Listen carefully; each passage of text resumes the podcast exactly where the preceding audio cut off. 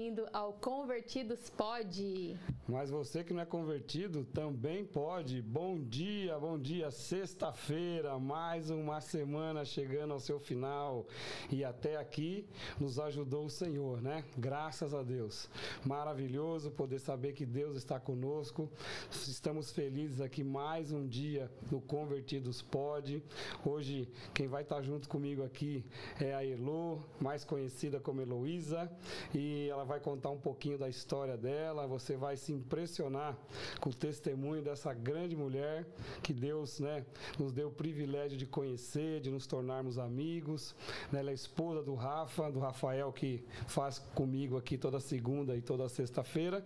Hoje o Rafa não está com a gente, quem está é Elo, né, Elo? Então você vai é. contar um pouquinho da sua história. Está preparada? Tô, mais ou menos, mas Deus está preparando, né? Ah, Deus está é preparando. Fiel. Não é fácil a gente se expor, né? A gente é, mostrar nossas feridas, porém Deus manda e a gente obedece, porque eu tenho certeza que através da minha história outras vidas podem ser tocadas. Então, é. alegremos-nos hoje, porque hoje foi o dia que o Senhor fez. Amém. Mais ou menos um dia de vida, né? Sempre é, eu fico me é perguntando, hoje é, é menos um ou é mais um?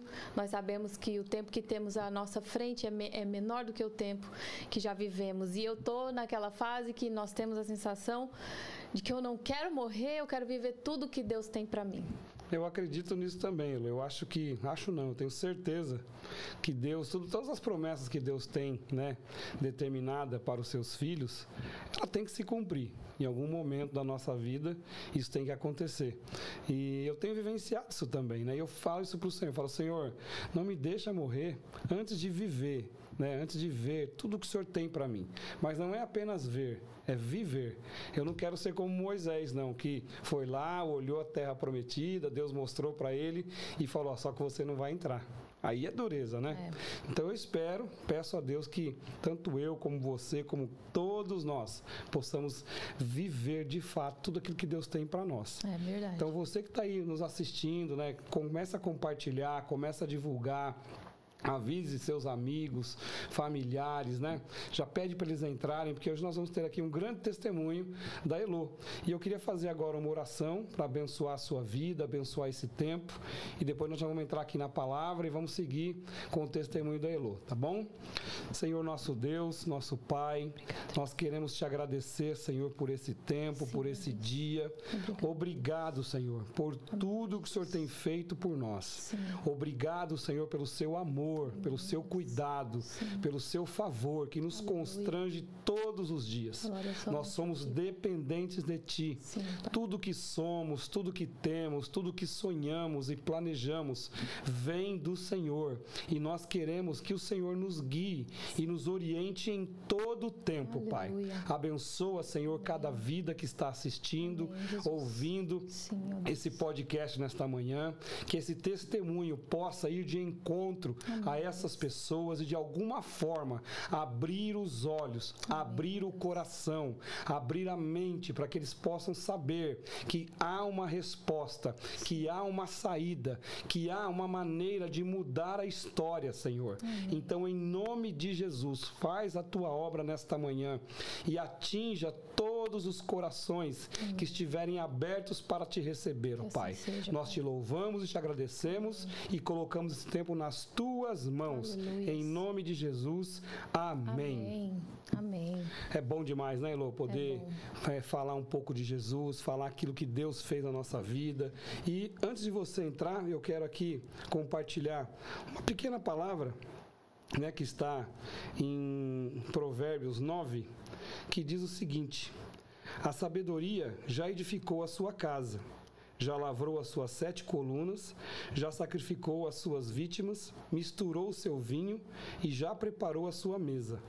Já deu ordens às suas criadas, já anda convidando desde as alturas da cidade, dizendo: Quem é simples, volte-se para aqui. Aos faltos de entendimento diz: Vinde, comei do meu pão e bebei do vinho que tenho misturado. Deixai os insensatos e vivei e andai pelo caminho do entendimento. O que repreende o escarnecedor, afronta toma para si, e o que censura o ímpio recebe a sua mancha. Não repreendas o escarnecedor, para que não te aborreça. Repreenda o sábio, e amar-te-á. Dá instrução ao sábio, e ele se fará mais sábio. Ensina ao justo, e ele crescerá em entendimento. O temor do Senhor é o princípio da sabedoria, e a ciência do santo a prudência. Amém? Amém. Uma palavra de sabedoria, né? Mostrando que quando nós realmente recebemos orientação dos céus, de Deus, a nossa vida pode ser transformada. E eu tenho certeza, Elô, que a sua história, que o seu testemunho tem essa base busca de sabedoria. Então, eu quero que você comece aí falando um pouquinho da sua história, fique à vontade, né? Fale aquilo que você, que vier no seu coração. Aqui não existe um, um cronograma, um script para ser seguido, é aquilo que Deus tocar na sua vida. Amém. E eu tenho certeza que da sua maneira simples e objetiva, Deus vai atingir os corações que estão aí ligados na gente nessa manhã. Amém? Amém? Aleluia. O temor do Senhor é algo que toca profundamente meu coração, principalmente na minha recém-conversão. Faz pouco tempo que eu estou caminhando, pouco tempo, digamos uns quatro anos que eu estou caminhando com o Senhor, mas nos últimos um ano e meio, dois anos, eu estou realmente entregue ao Senhor. E o temor do Senhor é algo que fala todos os dias ao meu coração e muitas vezes nós cristãos, nós não entendemos por que, que as pessoas leem a palavra e não praticam e não obedecem e querem da mesma maneira ser salvas. Então a minha preocupação hoje é como que eu posso ser salvo, né? Porque a gente quer viver na eternidade e as coisas terrenas passarão a terra continuará a mesma, gerações virão, mas o nosso, a nossa eternidade a gente precisa se preocupar. Então, Exatamente. eu estou preocupada com a minha eternidade sempre. Será que Jesus vai me salvar? Eu, eu fico pensando, será que o dia que eu morrer, Jesus vai me buscar? É o temor a Deus. Então, Deus responde: Teme a mim, filha, né? Que te salvarei, te mostrarei coisas grandes que não sabes. Mas quando a gente não está nesse entendimento, nós vivemos a vida de qualquer maneira, de né? qualquer maneira, como se se fosse normal estar no mundo. Antes de, eu começar, eu queria saber de onde que o pessoal está né, falando. Nós temos aqui 13 pessoas ao vivo. Curta o vídeo para que esse testemunho que eu vou dar aqui, eu confesso que eu estou um pouco... É difícil, sabe, gente? Abrir as feridas. É difícil abrir as feridas, falar disso. Mas Deus tem me, me chamado há muito tempo para falar sobre isso, há muito tempo para falar sobre isso e o Espírito Santo vem me capacitando. Então coloca aí de onde você está falando. É, se, se, você não me conhece, é prazer, eu sou a Heloísa Bravo. Quem já assiste já conhece meu marido, Rafael. E vamos começar. Bom, eu vou começar lá então de trás. Eu vim de uma família é, que seguia a religião católica e espírita. No Brasil a gente tem um pouco essa confusão, né? A gente acredita no, catolicismo, mas também tem um pé ali no, no, no, espiritismo. Muita gente acha que é assim. Não só no espiritismo, né? Em outras, em outras, em outras coisas. Está sempre buscando, também, né? em, em busca de algo, né? Você vê que desde o começo as pessoas querem se completar mas é, nunca é, percebem que o completar está somente na palavra do Senhor. Né? Existe a Bíblia que nós cristãos, nós protestantes, é, acreditamos que é a palavra que é isso que a gente vai seguir. Mas as pessoas têm isso aqui na mão, têm isso aqui em casa, mas ficam buscando outras coisas e outras coisas não existem, é somente a palavra do Senhor. Então muita gente anda confusa, mas por conta de gerações e gerações que vão trazendo isso. Então, de maneira nenhuma eu culpo a minha família por isso, porque isso vem de, né, de tempos em tempos. Então, essa, eu nasci dentro desse lar, é, por muitas vezes os meus pais quiseram me colocar em catequese e, buscando, mas assim, eu estava na catequese, daqui a pouco eu estava na, na, mulher que benzia, daqui a pouco eu estava no, no, centro de espiritismo. Então, na cabeça da criança, é, gera uma confusão. A criança não tem entendimento ainda para discernir. Então, eu estava nesse ambiente. E desde pequena eu sou muito sensível às coisas. É, naquela época, os meus pais às vezes diziam que era é, meio de unidade, algo assim, Sim. né? Mas é que eu sou sensível para as coisas do Senhor. Hoje eu sei algum dom que Deus quer me mostrar, que eu ainda não descobri. Na verdade, eu estou descobrindo, mas a gente fica confuso achando que são essas outras coisas do mundo e na verdade é só uma verdade, né? que está tudo aqui na palavra. E fui crescendo e tal, e daí no, no, no, na trajetória, meus pais se separaram e foi um tempo assim difícil na vida de todo mundo, muita coisa espiritual aconteceu, que eu não vou contar aqui para não expor outras pessoas, mas muita coisa espiritual naquela época. Hoje eu entendo que aconteceu, que foram trabalhos feitos, coisas feitas. Hoje entendendo a palavra, sabendo que está escrito aqui, vendo que é isso, eu vejo que foi, foram trabalhos que foram feitos para destruir casamentos, famílias, porque essa é meu Deus. Essa é a função do diabo na terra. Destruir a estratégia a, dele é essa, né? Destruir as famílias, é, matar, roubar e destruir. Ele quer isso, né? Então o diabo não aguenta ver quando tem uma família feliz, o diabo não aguenta ver quando existem filhos felizes, casamentos felizes. O diabo não aguenta felicidade. Então ele investe nas áreas da sua vida. E quando vê uma área que está sendo próspera, ele tenta investir nessa área. Por isso que nós hoje precisamos perceber as coisas do mundo espiritual para a gente poder trabalhar, saber o que fazer, orar, repreender e pedir para que o Senhor proteja, porque o diabo realmente ele tenta. E ele não descansa, né, Elo? O nosso inimigo não descansa, entendeu? Se tem uma coisa que o inimigo é, é perseverante. Você vê que coisa, né? Às vezes nós cristãos, nós não perseveramos na palavra, não perseveramos naquilo que Deus quer para nós, e o nosso inimigo não dorme. Ele está o tempo todo planejando contra nós, o tempo todo desenhando algo para tentar nos atingir, né? Mas graças a Deus que os seus olhos foram começando a ser abertos e Deus foi começando a trabalhar na tua vida até você, né, poder deslumbrar de fato tudo isso, que é uma benção, na é verdade. Amém. Então a minha família sempre foi uma família muito cuidadosa. Eu sempre fui criada num meio é, eu sempre tive uma estrutura familiar, sabe? Sua família era amorosa, seus Amorosa, pais eram amorosos com preocupados. você? Preocupados. Nunca fui uma pessoa largada, pelo contrário, sempre muito preocupados com a nossa vida. Então, isso eu sou muito grata, porque eu fui criada com princípios e valores.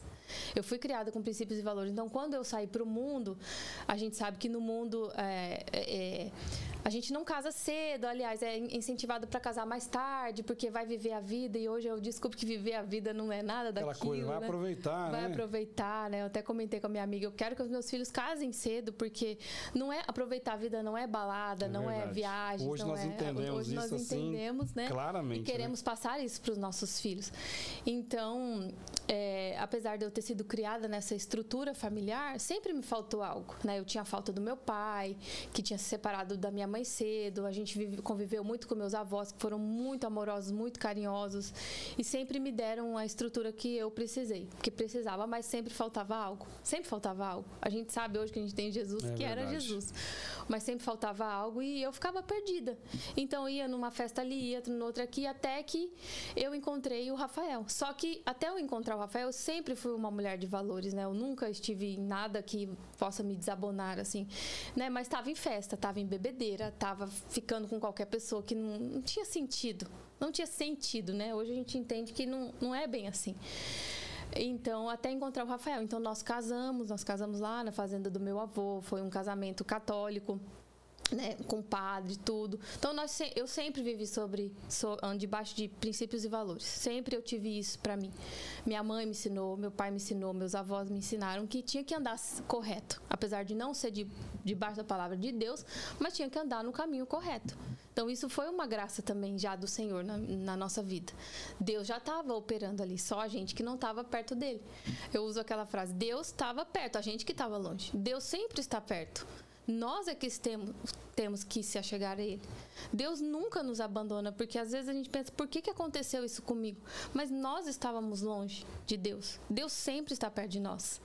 Mas ele não, ele, a gente tem um livre acesso a ele, mas a gente tem que querer. Exatamente. Através do Espírito Santo, de Deus e de Jesus. Abrir né? o coração. Abrir né? o coração, né? Eu, eu sempre tive um coração de pedra, mas pelas coisas que eu fui ensinada. Então, casei com o Rafael, é, nós já estamos quase há 12 anos juntos, nós namoramos um ano, então até nisso Deus operou.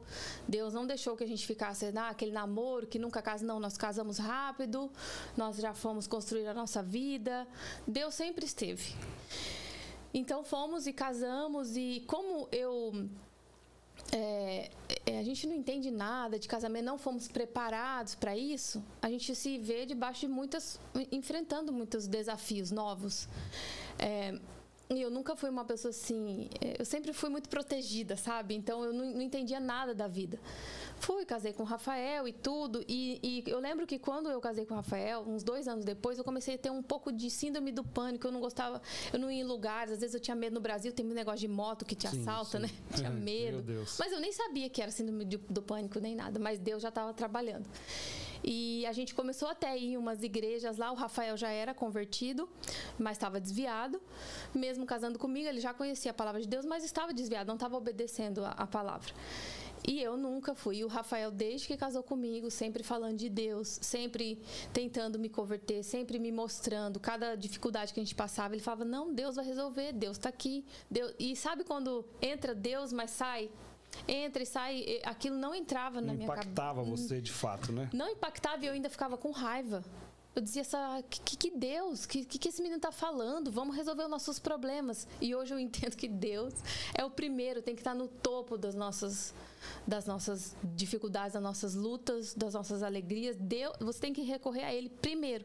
Só que o que, que a gente geralmente a gente faz quando a gente tem uma luta no mundo é, terreno? Por exemplo, a gente descobre um câncer na nossa vida. O que, que a gente faz? A gente procura o melhor médico, a gente muda de cidade, a gente vai para, sei lá, Barretos, a gente quer procurar todos os recursos terrenos mas primeiro a gente tem que buscar o reino de Deus. Aí as pessoas buscam primeiro as coisas terrenas, quando não tem mais jeito aí, elas vão para Deus. É. Aí elas querem a solução em Deus, sendo que é totalmente ao contrário. Nós precisamos buscar a Deus primeiro para lógico e, e, contar com as coisas terrenas, mas Deus vai trabalhando para trazer o melhor para nós. Então, quando ele falava isso para mim de Deus, eu ria para ele. Eu ria, eu falava: "O que, que você está falando? Deus, tá bom, Deus está lá e depois a gente vê." Deus está lá, depois a gente vê. Então eu tirava sarro de Deus. Hoje eu tenho vergonha, peço perdão para Deus por esse tempo. Eu não, eu não reconhecia. E aí, é, vou chegar na parte que a gente aceitou Jesus, mas muita coisa aconteceu. Então a gente viveu lá no Brasil, depois mudamos para cá. A gente tinha quatro anos de casados. Nós alugamos um quarto aqui, a gente morava em Miami. A importância, de novo, a importância de você perceber as coisas de Deus, perceber quem é de Deus, é, muitas vezes a gente é ludibriado mesmo por pessoas que estão andando com Deus, mas a gente está sensível e pedir orar, pedir Deus, coloca pessoas na minha vida que vão me edificar e não me colocar para baixo. Exatamente, isso é mas, é muito importante. Mas naquela época a gente vai vivendo, nós vamos vivendo como se nada, como se o mundo espiritual não existisse e o mundo espiritual é muito mais forte do que o mundo terreno. Com certeza. Existem muito mais anjos do mal e anjos do bem do que pessoas na Terra. Nós estamos aqui agora, tem anjos aqui. E todo mal está repreendido aqui nesse lugar. Exato, amém. Nós oramos e pedimos para que os anjos do Senhor habitem aqui, porque nós sabemos que os anjos do demônio também estão lutando. É. Mas Deus é maior do que tudo isso. Amém? amém? É, então nós alugamos esse quarto lá em Miami e sem conhecer, a gente tinha umas indicações e tal. Sem conhecer, fomos morar na casa de uma pessoa e, e, essa pessoa muito assim bacana no começo, sabe? Aquela pessoa que te envolve realmente. Então, a, o diabo ele não vem com, O diabo com... nunca aparece de chifre e tridente na mão, nunca. né? Ele sempre vem de maneira disfarçada. Sutil. Né? Sutil e, e com coisas com estratégias que muitas vezes nós gostamos, algo que nós sim, gostamos. Sim. Né? Que ele sabe que ele vai tentar nos pegar por aquilo. Pô, a pessoa gosta de tal coisa, então eu vou tentar introduzir essa forma, sabe? A pessoa gosta de ser cuidada, gosta de estar tá amparada, gosta de uma conversa boa, então eu vou colocar alguém nesse formato para poder até Mas, dar um golpe, né? Isso são coisas que eu vejo hoje que no tempo que eu estava vivendo, tudo para mim era normal. Era uma pessoa que gostava de mim, me amava é. e queria o meu bem. Então, de novo, eu vou falar isso o podcast inteiro. Nós precisamos estar atentos para as coisas de Deus. Exato. Se a gente não está atento, se nossos olhos não estão abertos, se nossos ouvidos não estão abertos para coisas espirituais, nós não vemos. Nós ficamos como cegos, como eu estava. Ainda mais aqui, né, Lu? Quando aqui, você chega nesse é. lugar, você. É aquela coisa, a gente sai do nosso conforto do Brasil. O conforto que eu digo não é nem onde nós moramos ou vivemos, mas é o, conforto da família, do nosso convívio ali. Né? Nós já criamos naquele ambiente, nós temos ali um vínculo familiar muito grande, nós temos ali muitos amigos, os nossos filhos têm amigos. Aí nós saímos de lá e a gente vem para cá para começar tudo de novo do zero praticamente. Então você precisa, o homem, o homem não sabe viver sozinho. O homem precisa de amigos, precisa de relacionamento, precisa de ter pessoas para bater papo, para conversar. Aí você chega aqui, tá sensível, tá preocupado, tá, né, é, com um monte de coisa na cabeça, mudança de tudo. Você fala, poxa, toda pessoa que chega para me ajudar, eu quero. E é nessa que a gente acaba tomando uma rasteira. É. E eu acredito que foi aí que foi. também foi o seu erro, Mas foi como de também, muitos, né? É, eu, eu sempre quis tomar responsabilidade para mim. Eu nunca quis passar responsabilidade para ninguém. Mas hoje, entendendo a palavra, eu sei que tem anjos trabalhando contra a nossa vida. Sim. Eu sei que tem pessoas sendo usadas pelo demônio para nos atingir. Sim. Hoje eu sei, mas eu demorei a aceitar. Foi até confessando aqui para você, foi até numa conversa que nós, eu, você, o Rafa e a Adriana tivemos que eu abri os meus olhos. Eu falei, nossa, é verdade. Amém. Que bom. Porque eu, eu não queria é, colocar culpa em outras pessoas do que eu vivi. Mas hoje eu sei que foi um trabalho contra a minha vida. E era muito difícil aceitar que, que tinha sido um trabalho espiritual, né, de macumba. Mas eu não percebia, porque eu não estava com os olhos abertos para as coisas do Senhor, para as coisas do mundo espiritual. Aí fui morar nesse lugar a gente aluga esse, essa, esse quarto dentro desse apartamento, uma pessoa muito bacana, sabe? Tudo, tudo ela fazia. Então, no começo, ela também estava nos conhecendo. Mas o diabo tem uma coisa que ele é. Somente ele. Ele é muito invejoso. O diabo tem a inveja nele. Ele tem inveja do poder de Deus. É por isso que ele quer destruir. Ele quer destruir as pessoas. Então, quando ele viu é, um casamento feliz, quando ele viu que é, eu e o Rafael éramos pessoas que nós chegamos aqui, a gente já foi atrás, nós corremos atrás, nós íamos atrás das coisas, a gente tinha aquele respaldo daquela pessoa que a gente conhecia Porém, era uma pessoa que estava aqui há 20 anos. Eu sempre digo: não importa o tempo que a pessoa está aqui, não é porque o tempo que ela está aqui é que ela sabe mais ou ela sabe o que falar para você. Então, tem que prestar muita atenção nisso também. A gente acha que quem está aqui mais tempo tem sucesso, sabe muito, né? sabe né? muito e na verdade não é. Então, era uma pessoa também machucada. Hoje eu oro pela vida dela, apesar de todo o mal que ela me fez passar, mas foi o que Deus mandou eu fazer, perdoá-la. Então, hoje eu perdoo ela, eu não tenho raiva no meu coração. Amém. Mas teve um tempo que eu tive. Claro, eu sou ser humano, Normal, eu sou de carne e osso. Sim. Mas o Espírito Santo vai trabalhando na nossa vida. Então, ela estava ela muito envolvida assim. Quando a gente chegou, muito envolvida, pessoas vieram nos falar: "Olha, essa pessoa fez macumba para tal pessoa. Essa pessoa enterrou ovo com o nome de tal pessoa, não sei aonde. Essa pessoa pegou a meia de outra pessoa e escreveu o nome e fez macumba. Essa pessoa, então ela vivia uma vida machucada e ela queria usar esses negócios de macumba para machucar outras pessoas. Porque nunca uma pessoa faz coisas porque ela de graça ela, tá, ela é machucada, ela está endemoniada, algo está acontecendo na vida da pessoa. Todos somos filhos Sim. de Deus. Essa mulher que fez isso para mim, ela também é filha de Deus. Essa mulher, ela estava passando também por algo. Hoje eu entendo, hoje eu vejo, mas na época que aconteceu tudo, eu fiquei com.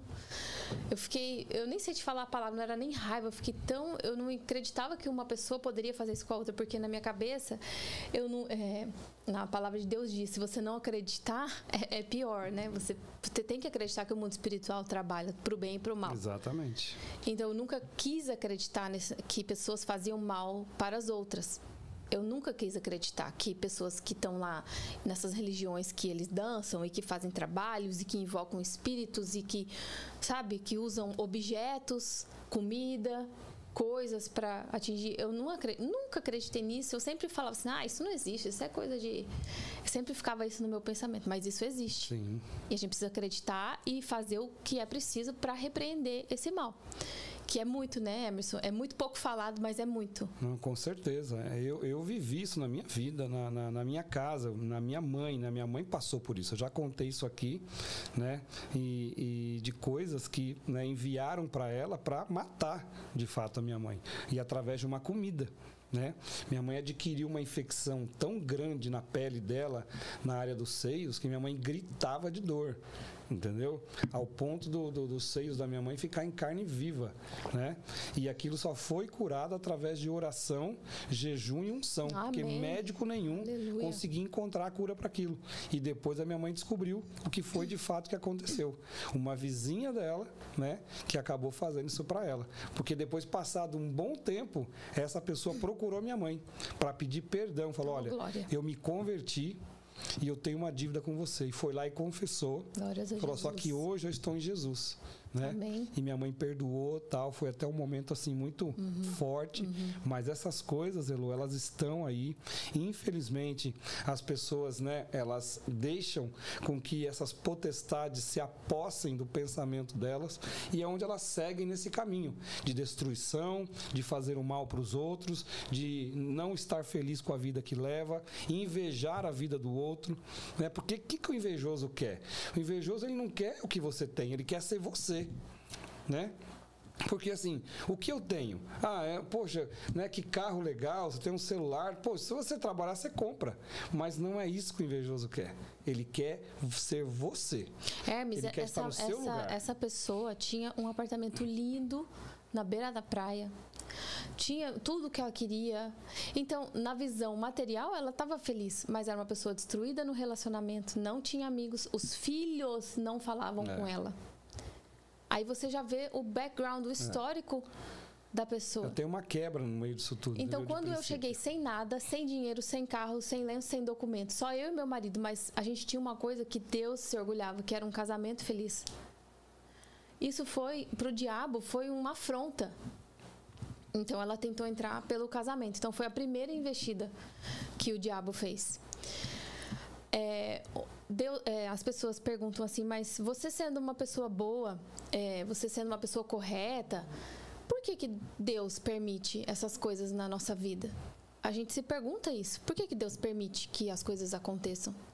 E eu volto a falar de novo. A gente não está atento às coisas que Deus nos mandou, mandou estar atento. A gente não está obedecendo o que Deus nos mandou obedecer. E, no, e Deus nos deu o livre-arbítrio. E Deus permitiu que o diabo também viesse à terra, porque ele conhecia o ser humano depois do que a Eva fez. Então ele falou: Você, vocês podem escolher. Eu me questionei muito tempo por que, que Deus permitia aquilo estar tá acontecendo comigo. Mas hoje eu entendo que era para chegar até o caminho dele. Para que toda a glória, toda a honra fosse dada a ele, não a pessoas, não a coisas, não nada. Deus permitiu esse deserto e eu, eu, lendo a palavra aqui, eu tenho uma palavra que eu abri aqui, tá?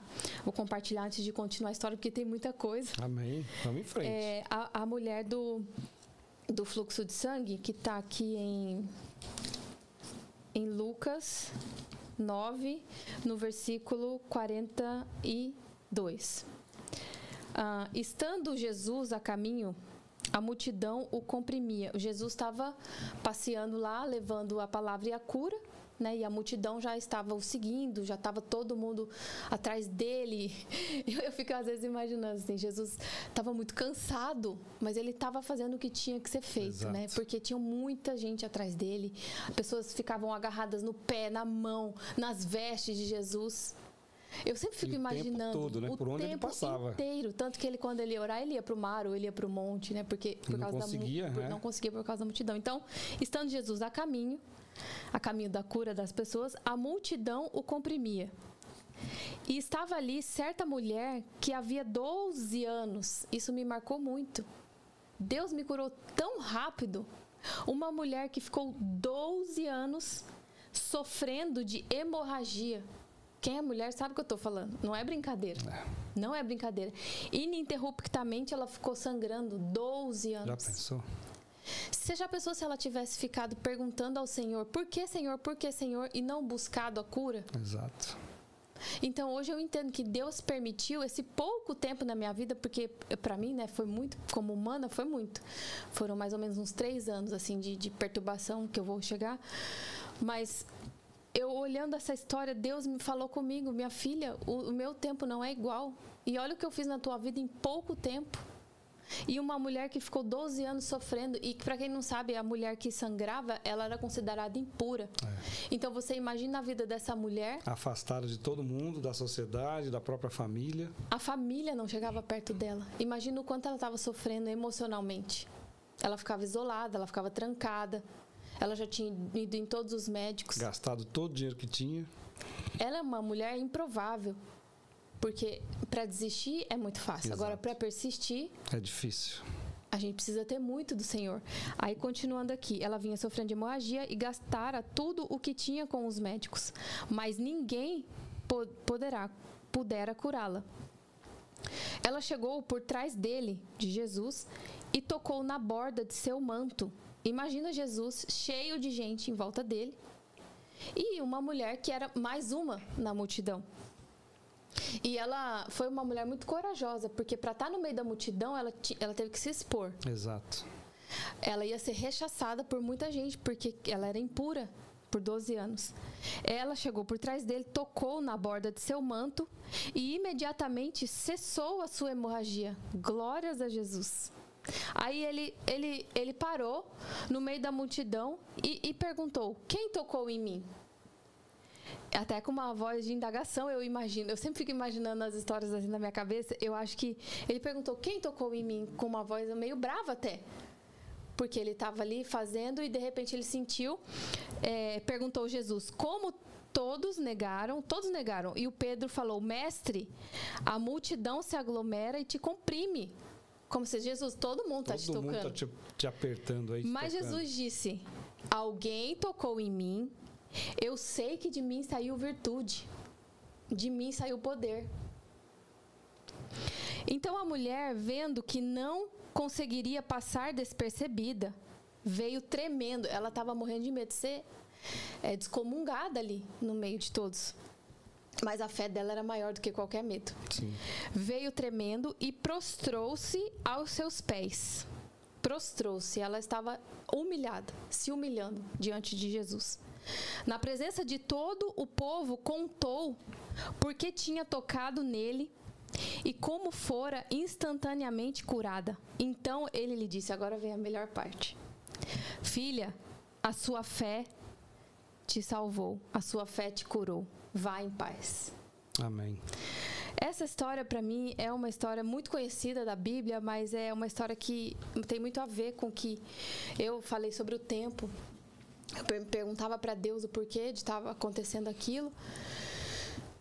E, e, Deus me mostrou aqui, mas essa mulher sofreu 12 anos, estava isolada, estava isso, estava aquilo, e você foi curado em tão pouco tempo, você teve sua família, seu marido, né? Então, Deus é misericordioso com a nossa vida. Sabe o que eu entendo nessa passagem, né? aproveitando que você leu esse trecho? Essa mulher tinha todas as circunstâncias para continuar na vida que ela estava, sofrendo, impura, doente, até a sua morte chegar. Né? Ela ia morrer isolada. Né? Mas uma coisa importante aconteceu aí. Ela, se você ler um pouquinho antes, conta, fala sobre ela. Ela ouviu falar de Jesus. Ouviu falar. Ela ouviu falar. E quando ela ouviu falar de Jesus, já começou a brotar no coração dela uma expectativa de fé e esperança. Ela falou assim: Olha, esse homem pode me curar. Eu sei que a minha situação é toda improvável, eu não posso sair de onde eu estou, eu estou escondida, eu estou isolada, eu sou impura, mas eu vou ter que fazer alguma coisa. E ela fez, ela foi até lá, ficou escondida. Quando ela viu a oportunidade, ela foi por debaixo da multidão, ele se arrastando na terra, até que ela foi e conseguiu tocar na, na orla do vestido de Jesus. Né? Só que Deus já conhecia o coração dela. Lá atrás, quando ela ouviu falar de Jesus, que ela começou a brotar a fé, Deus já começou a trabalhar ali. Falou: Filha, chegou a tua hora. Chegou a tua hora. Agora faz a tua parte. Eu já brotei a semente de fé no teu coração. Faz a tua parte agora. Qual que era a parte dela? Todo esse esforço, toda essa exposição. Entendeu? Coloca por terra esse medo. Eu já tô, eu já tô perdida. A palavra negativa eu já tenho. Entendeu? Então agora, se eu, né, se eu é, é, tomar mais uma chamada, o que, que vai me acrescentar? Nada, já estou uhum, perdida uhum. mesmo. Então ela fez isso. Então você que está nos ouvindo hoje, nos assistindo, ouvindo esse testemunho aqui da Elô, tem uma resposta para você. Talvez você está na mesma situação dessa mulher do fluxo de sangue, ou na mesma situação da Elô quando ela chegou aqui, sem esperança, perdido, sem orientação, mas Deus tem uma saída para você. Deus tem uma porta para você, mas você precisa também se esforçar. Faz a tua parte. A tua parte é abrir o teu coração, deixar essa semente brotar aí dentro, entendeu? Isso vai florescer e vai aumentar a sua fé. E você vai entender que o que você de fato precisa é a presença de Jesus. E é isso que está faltando em você, assim como faltava na Elô. E ela vai continuar aqui contando até chegar no encontro dela com Cristo. É, então estávamos nesse apartamento com essa pessoa, Rafael trabalhando, eu fazendo algumas coisas, e aí o diabo já começou a investir no casamento. Quando a gente chega aqui nos Estados Unidos principalmente e a gente não vem muito, a gente vem para trabalhar, a gente veio para arregaçar as mangas. Então, ela a gente se sentava na sacada lá do apartamento. Era no 12 segundo andar, lá em Miami, uma vista linda, linda, linda. E ela falava para mim assim, sutilmente: Olha, você é muito bonita. Você não, não merece estar com um rapaz assim. Você pode arrumar um milionário aqui em Miami. Quantas e quantas, quantas vezes eu ouvi isso? Ah, não, você tá vendo, ó, conheço fulano de tal. Conheço fulana que se deu bem aqui. E você também pode se dar bem. Que em Miami tem muitas oportunidades. O diabo estava usando a vida dela para ceifar o meu casamento. Um casamento feliz. E eu, sensível, eu, eu olhava para aquilo eu não entendia por que, que ela estava dizendo aquilo, mas Deus já estava trabalhando na minha vida e não deixava aquilo absorver no meu coração. E eu seguia com o meu casamento. E, e eu trabalhava numa, numa loja de vender biquínis e tal, lá brasileira, na beira da praia. E recebia muita gente. E nessa loja também tinha alguns produtos brasileiros, então recebia pessoas brasileiras que vinham comprar e tal por diversas vezes foram pessoas assim tentar me ludibriar, tentar, né, me chamavam para sair. Eu nunca aceitei, nunca aceitei. E eu sempre chegava em casa e, e falava pro Rafael, oh, aconteceu isso, isso e isso, mas eu tô firme. O Rafael sofria também, porque estava trabalhando no, na construção. Ele falava, poxa, minha mulher tá lá sendo assediada por outras pessoas e eu tô aqui sem poder fazer nada, mas eu nunca dei, dei, dei, dei voz, nunca dei voz, mas já era Deus agindo. E aí e, e continuamos. E ela sempre falando isso, arrumando é, coisas para a gente tentar se desentender. Então ela falava coisas para o Rafael, coisas para mim, para a gente se encontrar e se desentender. Fazia esse trabalho de leve trás. No meu casamento, que era já já estava estruturado, apesar de a gente estar casado só quatro anos naquela época, mas já estava sólido. A gente estava, né, querendo ou não, nós estávamos em Deus. Nós tínhamos feito uma promessa lá no dia que a gente casou, que a gente ia ficar junto até o dia da nossa morte. E nisso eu sempre acreditei. No dia que eu fiz esse juramento perante ao padre lá, eu, eu, eu, isso, meu coração recebeu isso. Meu coração era uma terra fértil, então eu recebi isso. Eu falei, não é isso que é o casamento, então eu aceito, é isso mesmo sem conhecer a palavra. Mas já era a misericórdia de Jesus agindo. Então eu nunca dei vozes para essas coisas. Eu sempre é, levei o meu casamento como uma coisa muito séria. Nunca escutei vozes, até que o, o diabo quisesse investir, pessoas né, que quiseram investir também, eu nunca, nunca ouvi. Então, é, o diabo não conseguiu entrar nessa parte, as investidas né, que o diabo faz. E eu tra trabalhava trabalhando nessa loja ela não sabia mais como fazer, ela começou a me oferecer coisas. Então ela vinha com presentes, era o tempo inteiro, tempo inteiro. Mas para mim era como se fosse um amor. Era a minha mãe que estava no Brasil e eu não estava mais com a minha mãe. Agora eu tinha uma pessoa que me amava, uma pessoa que, que me queria, que, que me cuidava. Você ver como que o diabo investe. Ele pega aquilo que você é frágil e tenta te ludibriar. Exatamente. Então ela, todos os dias, não tinha um dia. O que, que você quer comer? Ah, eu quero comer tal coisa. Ah, ela ia lá e fazia. O que, que você quer? E aí, nesse meio tempo, eu fiquei grávida. Fiquei grávida no novo. A mulher grávida, ela já fica muito sensível, né? Espiritualmente, hormônio, um monte de coisa. Então, a mulher grávida, ela tem acho que o dobro de, de sensibilidade pro, pro, pro demônio, porque o demônio não quer um bebê no ventre de uma mulher. Então, o demônio investe seriamente na vida de uma mulher grávida. Então, a mulher grávida tem que dobrar os joelhos, alguém interceder por ela. A mulher grávida, alguém tem que estar tá intercedendo por ela, porque o mundo espiritual trabalha muito forte na mulher grávida. Porque o diabo não quer vidas. Ele quer a morte. E cada vez que uma mulher fica grávida, o diabo vai tentar investir na vida daqueles que não estão sensíveis para as coisas de Deus. E, é, ela continuou, era presente. Ela começou a comprar presente para o meu filho. Ela começou a comprar todo o quarto dele, foi ela que fez. Tudo, tudo que eu queria, ela comprava. Eu me sentia às vezes até envergonhada, né? Falava não e não, e ela vinha e ela dava. E naquela época eu não entendia, eu, eu entendi, eu recebia como um ato de amor sobre a minha vida alguém que estava me cuidando e se preocupando comigo, porque no Brasil um monte de gente se preocupava comigo, um monte de gente fazia coisas que eu queria, né? Meus avós, minha mãe, meu pai, né? Todas as pessoas. Então eu me vi ali, nossa, para mim era o paraíso. Eu morava num lugar lindo, pessoas me dando presente. Meu marido trabalhava aí nessa época que eu estava grávida, eu trabalhava menos, então ficava mais lá no, no, apartamento. É, foi outra investida do inimigo. Agora você vai ficar aqui no apartamento, dentro, dentro do apartamento. E ela trabalhava acho que só à tarde, então de manhã ela ficava comigo, ela fazia meu café da manhã. Tudo, ela me tratava assim como se eu fosse a filha dela. Poxa, você apossou mesmo do seu tempo, hein? Ficou ali com você, te cercando em tudo que podia. E naquela época, quem olhava de fora, nossa, ela, ela gosta muito da Heloísa, ela está cuidando da Heloísa, mas a gente sabe que não existe almoço grátis. Principalmente no mundo espiritual, não existe almoço grátis. Mas eu não percebia isso. Então era aniversário, era bolo, era muita coisa.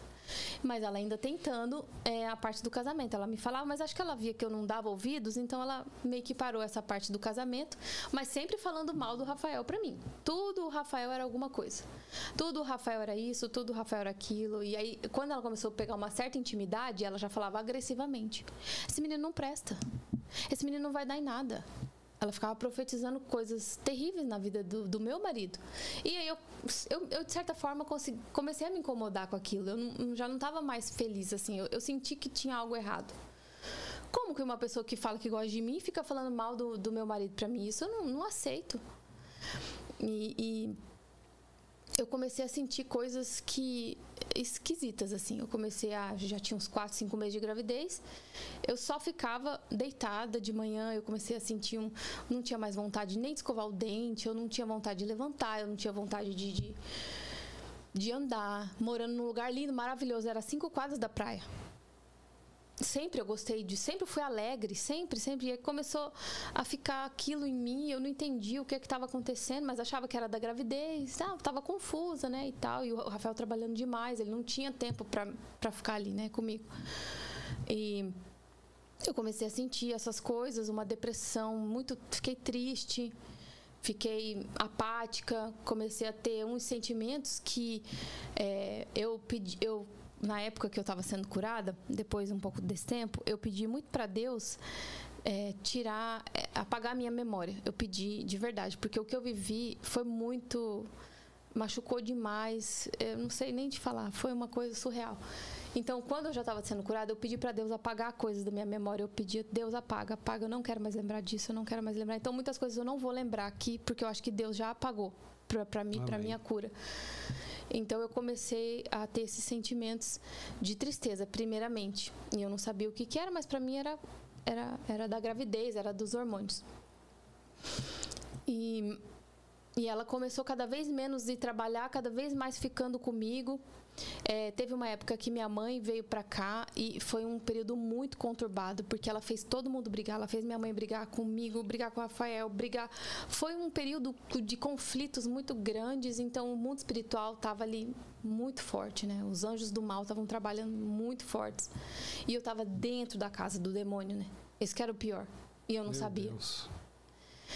E aí, para confirmar isso, um dia o Rafael Tava lá e, e o Rafael sempre me falando isso que você está sentindo é espiritual é espiritual, mas ele falava isso, eu não entendia o que, que era espiritual. Eu não, não entendia, não sei. Ele falava, era.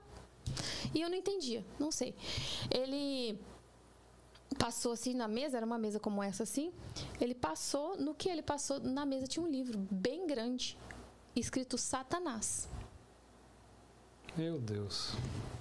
Livro de, de macumba, livro que te ensina a fazer magia, livro de satanismo mesmo. Aí o Rafael, na hora, falou assim para mim. Eu passei ali e vi um, um, livro escrito Satanás. Eu falei, você falou o quê? Ah, eu peguei o livro e falei, o que, que é isso aqui, fulana? Ela, ah, isso aqui não é nada não, me dá aqui. Foi lá e guardou. Mas para você ver como que estava forte o trabalho.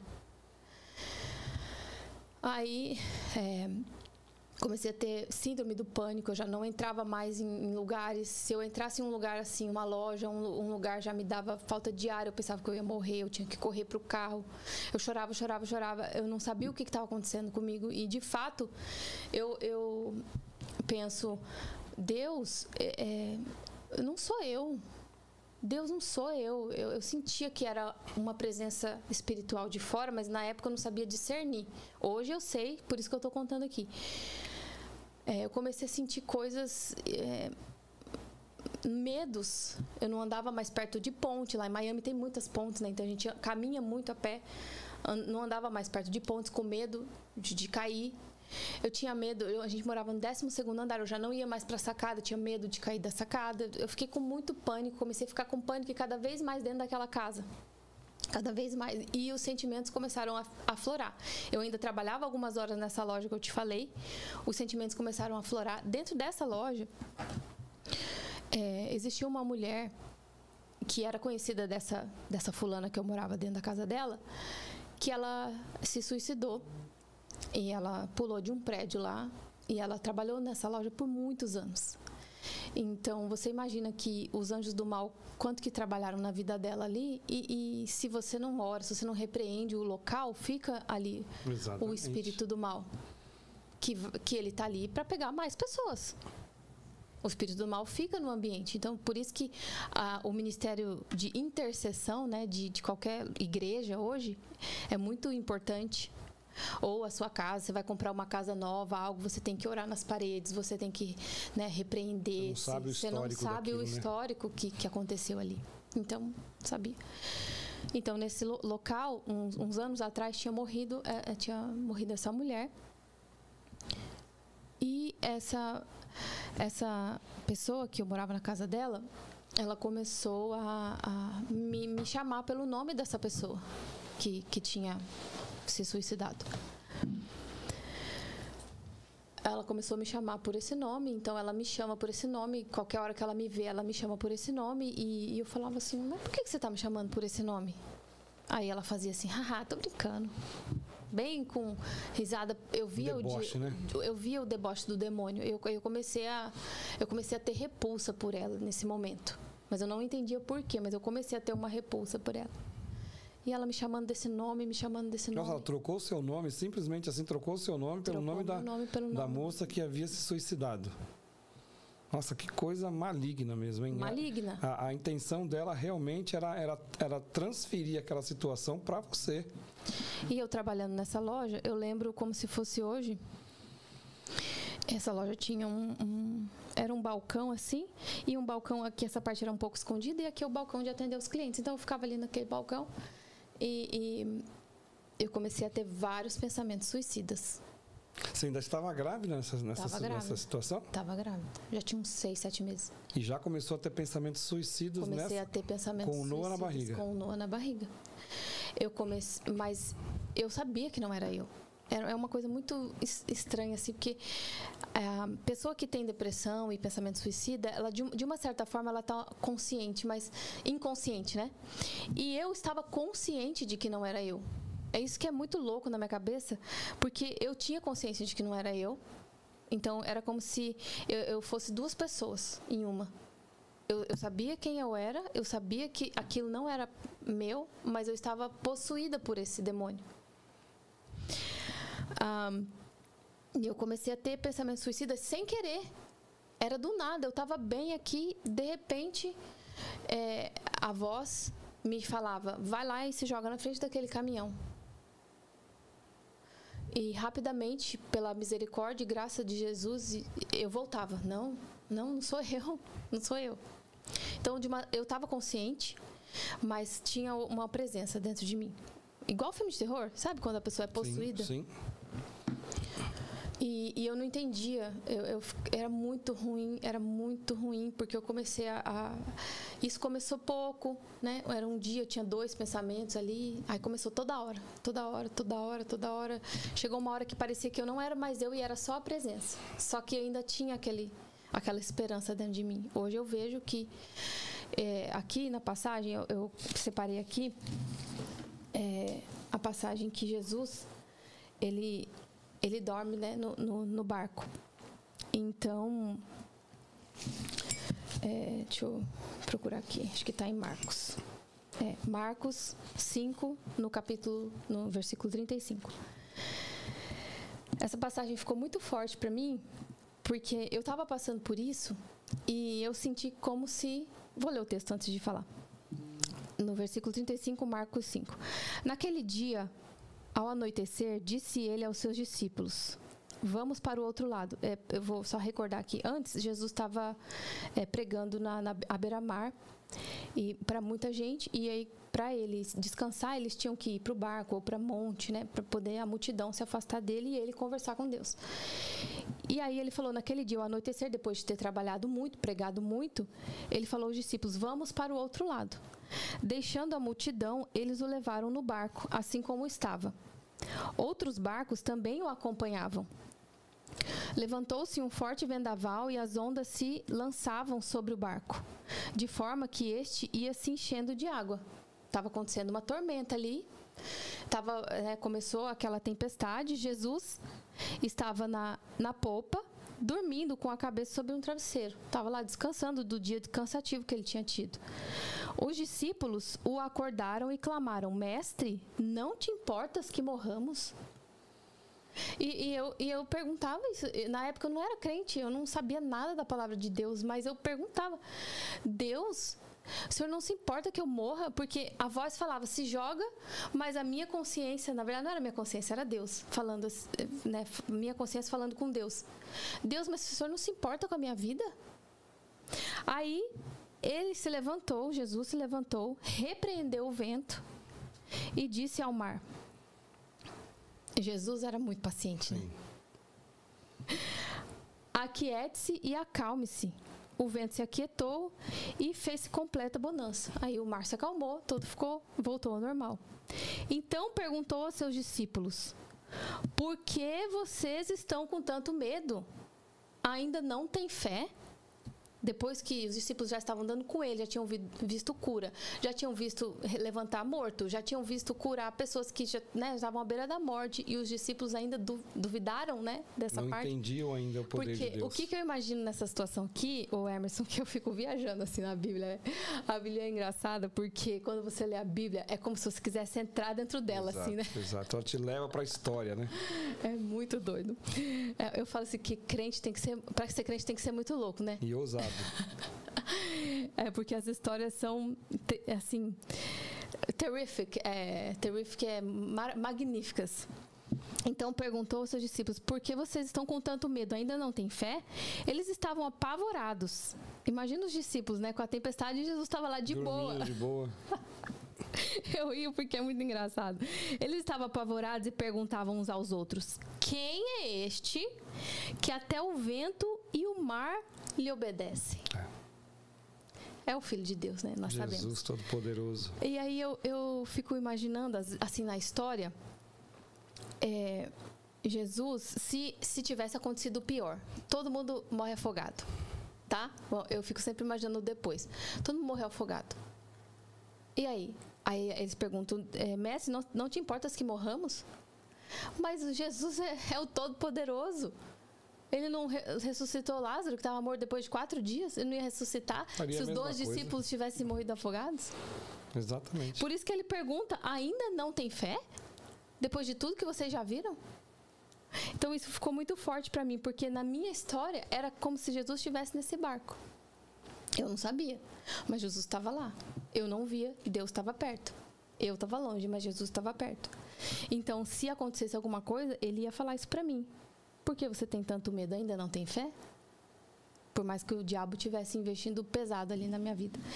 Então, eu falando desse, do balcão, né? Voltando a essa história. Eu não era crente. eu não tinha a palavra de Deus como a, a minha tábua de salvação. Eu não tinha aceitado Jesus. E eu quero até abrir um parênteses aqui para esse aceitar Jesus, porque muita gente não entende o que é aceitar Jesus. É diferente quando você, eu era criança, a gente assistia filmes, né, a, a ressurreição de Cristo, a gente sabe, mas tá, é qualquer pessoa que Jesus é, it's ok, Jesus. A gente não leva Jesus ao, ao que realmente Ele é na nossa vida.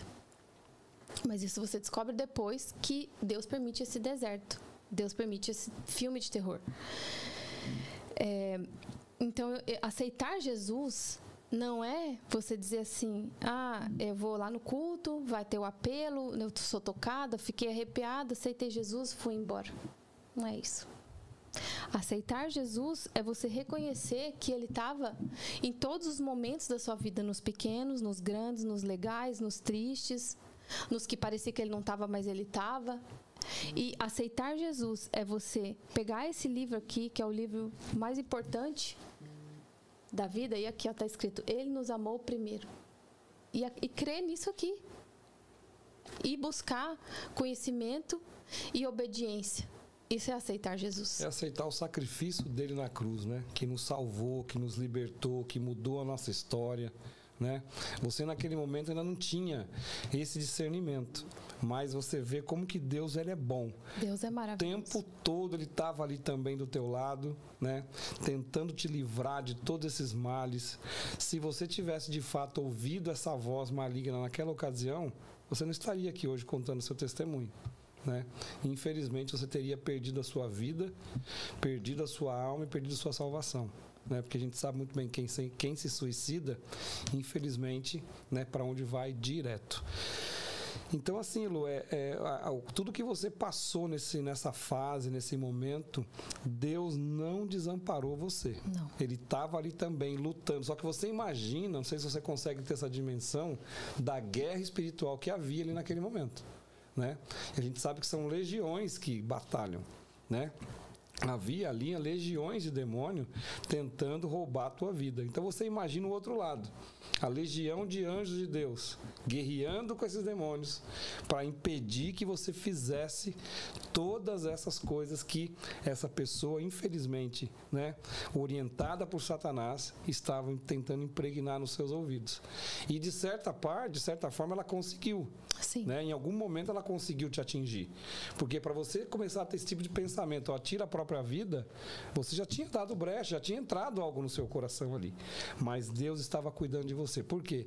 Deus sabia que lá na frente, né, como Deus já vê o nosso futuro, Deus sabia que lá na frente a sua história ia alcançar muita gente e ajudar muitas pessoas a sair da mesma situação né, que você viveu naquela ocasião. É, Deus acho que viu que eu não poderia ter uma vida perdida para poder alcançar outras. Eu acho que Deus, eu acho não, tenho certeza que Deus teve muita misericórdia, porque apesar de ter sido de longe o pior sofrimento da minha vida foi ter passado por isso, o pior, o pior. Eu eu não desejo nem para essa pessoa que fez isso comigo, eu não desejo isso que eu, que eu passei. Porque foi muito terrível. Só só eu que estava ali só eu, quando a porta se trancava e eu chorava, eu sabia. Nem o meu marido, que dorme comigo todos os dias, não, não, não tinha dimensão do que estava acontecendo. Eu estava nesse balcão, é, não era crente. Hum, para você ver como o mundo espiritual estava agindo tão forte que e eu nunca falei nada para eu verbalizar o que estava acontecendo demorou muito. Eu tinha vergonha, eu tinha medo das pessoas quererem me internar, porque eu estava como, um, como quem está louco.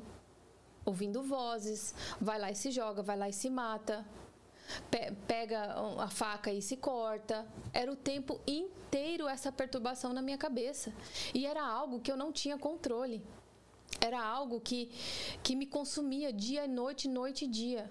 Era algo que tomava a minha paz tomava a, a, o meu o meu o meu ser, o meu tudo, eu não conseguia mais fazer nada. Eu vivia para essa perturbação. Eu lá nessa loja e, e, vivendo essa perturbação, só que trabalhando algumas horas do dia, porque para mim era importante também sair. Eu ia caminhando a pé para esse lugar, então eu via né, a natureza e tudo.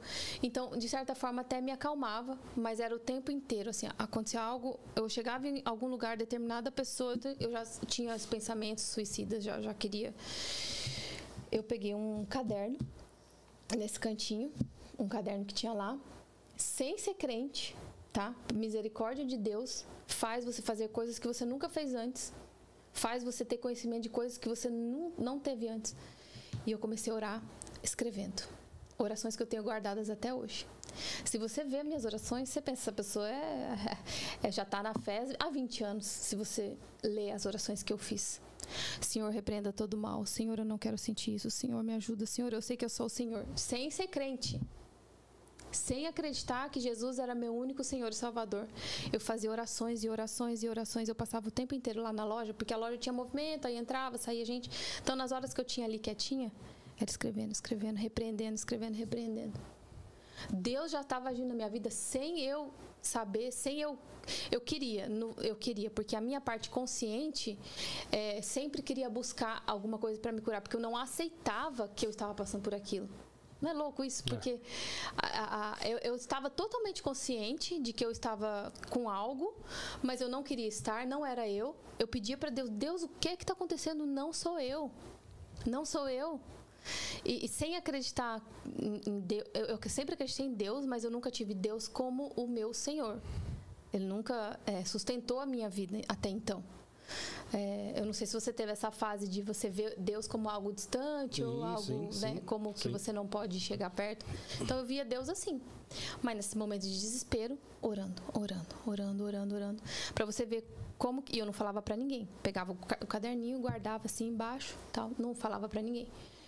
O mundo espiritual estava tão forte que todas as pessoas que estavam na loja começaram a perceber algo dentro da loja.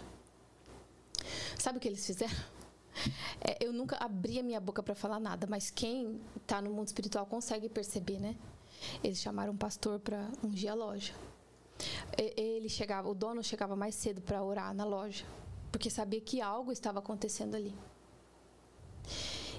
E sem falar para ninguém, esse dono da loja que na época já era cristão, ele começou a orar pelo espírito da mulher que tinha se matado. Sem saber, sem saber de história, sem saber que a mulher me chamava desse nome, sem saber nada. Porque Deus acho que já tinha falado para ele. Então ele chegava, ele dia ele orava, passava tudo, tudo que você imaginar eles faziam, porque o mundo espiritual estava trabalhando ali. Um, eu pego um dia saindo dessa loja que era bem de frente à praia, só que lá em Miami é, não é bem frente, assim, tem uns prédios, aí tem a praia. Então, em frente a, a um prédio, eu saí, era uma, por volta de seis da tarde, o Rafael também estava saindo, acho que da onde ele estava, e eu sempre ia caminhando, como eu te falei, eu sempre ia caminhando, porque era bem pertinho, tipo, eram uns 15 minutos caminhando. Quando eu saí, quando eu saio dessa loja, de frente, assim, eu tranquei a porta do estabelecimento, fechei a loja, tranquei, a voz falou para mim: agora é a hora, você vai, você vai atravessar a rua ali e vai ficar esperando o maior caminhão passar. A voz falou. Eu peguei e fui. Quando eu pisei na, na, na depois da guia, assim, deu uns três passos. Adivinha o que que veio? O caminhão. Um caminhão. Veio um caminhão muito grande. Acho que era vermelho, não sei. Sabe esses que tem aqui, né? Bem grandão, assim, bem robusto veio o caminhão. Eu dei três passos e a, a Deus nessa hora agiu, não sabia que era Deus, mas Deus nessa hora agiu e eu comecei a gritar. Ah, comecei a gritar no meio da rua, igual maluca, igual louca. Quem me visse na rua gritando, pega essa menina interna. Ah, comecei a gritar, comecei a gritar. Comecei a gritar, comecei a chorar. Algo assim, os anjos de Deus me salvaram ali naquele momento. E eu voltei para trás, corri para outra esquina longe da rua e, e liguei para o Rafael. Nem sei para quem que eu liguei, eu estava tão transtornada que, pelo amor de Deus, me busca, manda um Uber, faz alguma coisa, porque eu não estou em controle de mim mesma. Eu vou fazer algo que eu não quero fazer.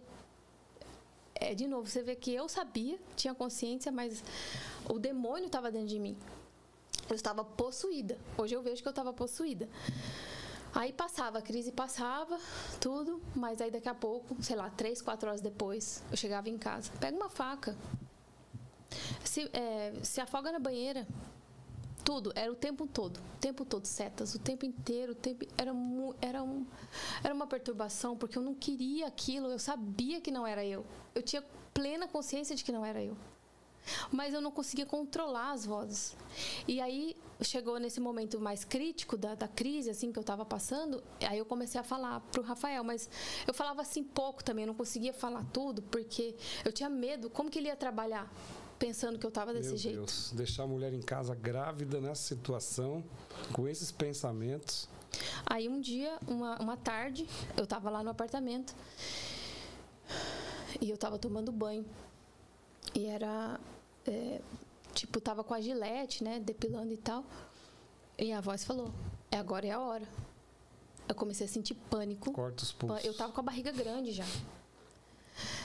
E a voz falando, sabe o que, eu fiz? Eu liguei para o Rafael, não, não consegui falar. Liguei para as pessoas que eu conhecia ali, eu não, não conseguia falar. A mulher não estava, porque o diabo queria agir ali sozinho, né? Óbvio. Eu peguei e liguei para o bombeiro. 911. E falei: olha, eu estou passando mal. No banheiro, eu estou grávida. E na verdade eu não estava passando mal, eu estava possuída estava possuída pelo, pelos demônios, né? E aqui, quando acontece algo assim, eles chamam de síndrome do pânico, de esquizofrenia, né? Vozes e tal, que eles faziam um questionário. Chamei o bombeiro, demorou menos de, sei lá, três minutos. Eu, o bombeiro chegou, eu estava lá no chão do banheiro, e eu tava chorando, transtornada, transtornada. Mas Deus agiu na minha vida de novo, mandou os anjos que me salvaram, de novo. Aí o bombeiro foi, mediu, tava com meu batimento cardíaco muito acelerado. Eles falaram que eu tive uma crise mental de pânico e tudo. É, e foram embora. E fiquei bem, tudo. Mas eu chegava à noite. Morava no 12 andar. E a voz era o tempo inteiro. Eu abria a porta do apartamento. No que eu abro a porta do apartamento, eu me deparava com a sacada, porque é um apartamento bem amplo, assim. Quando eu abri a porta do apartamento, vai lá. Vai agora. Você não vale nada. Era o tempo inteiro na minha, na minha cabeça. Você só dá trabalho. Olha isso que você está vivendo. As pessoas não vão entender. Você vai abrir sua boca, as pessoas vão querer te internar. Então agora é a sua chance, vai. E, e aí eu ia na sacada. Aí eu voltava, Deus me salvava. Teve um momento que o Rafael já meio que estava sabendo, mas ele também não entendia, ninguém entendia. É, a minha mãe já estava aqui, minha mãe ficou muito preocupada, né? Minha mãe no Brasil e eu vivendo tudo isso aqui. Pensa no coração de uma Meu mãe. Deus. E minha mãe sem saber como ajudar. Na verdade, ela ficou sabendo de toda essa história com detalhes depois porque ela foi para o Brasil muito carregada. Ela, ela chegou lá, ela foi ungida por uma pastora até, porque ela foi muito cheia de coisa ruim, do mal. Uma noite eu estava lá, uma não, várias noites, mas essa noite marcou. Eu não conseguia dormir. Emerson, sabe o que é passar, sei lá, três meses sem dormir? Não dormia, não dormia. Era o tempo inteiro de olho aberto, porque eu pensava assim: se eu dormir, ele vai me matar. Se eu dormir, ele vai me matar. Eu tinha essa consciência, então eu não dormia. Eu não dormia. Eu dava uma cochilada assim, mas eu sempre estava alerta. Aí eu acordava assim, aí eu ia, andava na casa de madrugada, Quer dizer, a sua paz de fato acabou, né? Não, acabou, acabou. Eu não tinha paz, era uma coisa terrível. Eu não queria estar tá vivendo aquilo. E, e chegou uma hora que eu estava tão cansada, tão cansada que eu falei: "Tá bom, se você quer me levar, me leva", porque eu não eu não aguentava mais passar por aquilo. A pior coisa que tem é você não ter paz. Hoje pode tirar tudo, né? Menos os meus filhos e, e minha paz, mas se é propósito de Deus que aconteça algo com uma pessoa que eu amo, a gente né, é um assunto delicado, mas não é para agora. Mas a minha paz, o que, eu, o que Deus coloca nos meus pensamentos, porque aquela, aquela hora Deus, é, o diabo investia no meu cérebro ali o tempo inteiro na minha mente, mas eu sabia que não era eu, era, era uma presença. Essa noite, é, o Rafael chegava muito tarde, então eu sempre ficava aguardando ele, ele chegar. Ele, eu acordei ele umas duas e meia, três horas da manhã, que é onde o mundo espiritual trabalha nesse horário, né? Tanto para o bem quanto para o mal, é, três horas da manhã. Eu acordei, não, porque eu não, dormia assim, cochilava. Eu peguei no braço e eu sempre dormia agarrado ele. Falava: "Você pode dormir com os seus braços assim, mas você não me solta. Por favor, não me solta. Não me solta. Se você me soltar, algo ruim vai acontecer."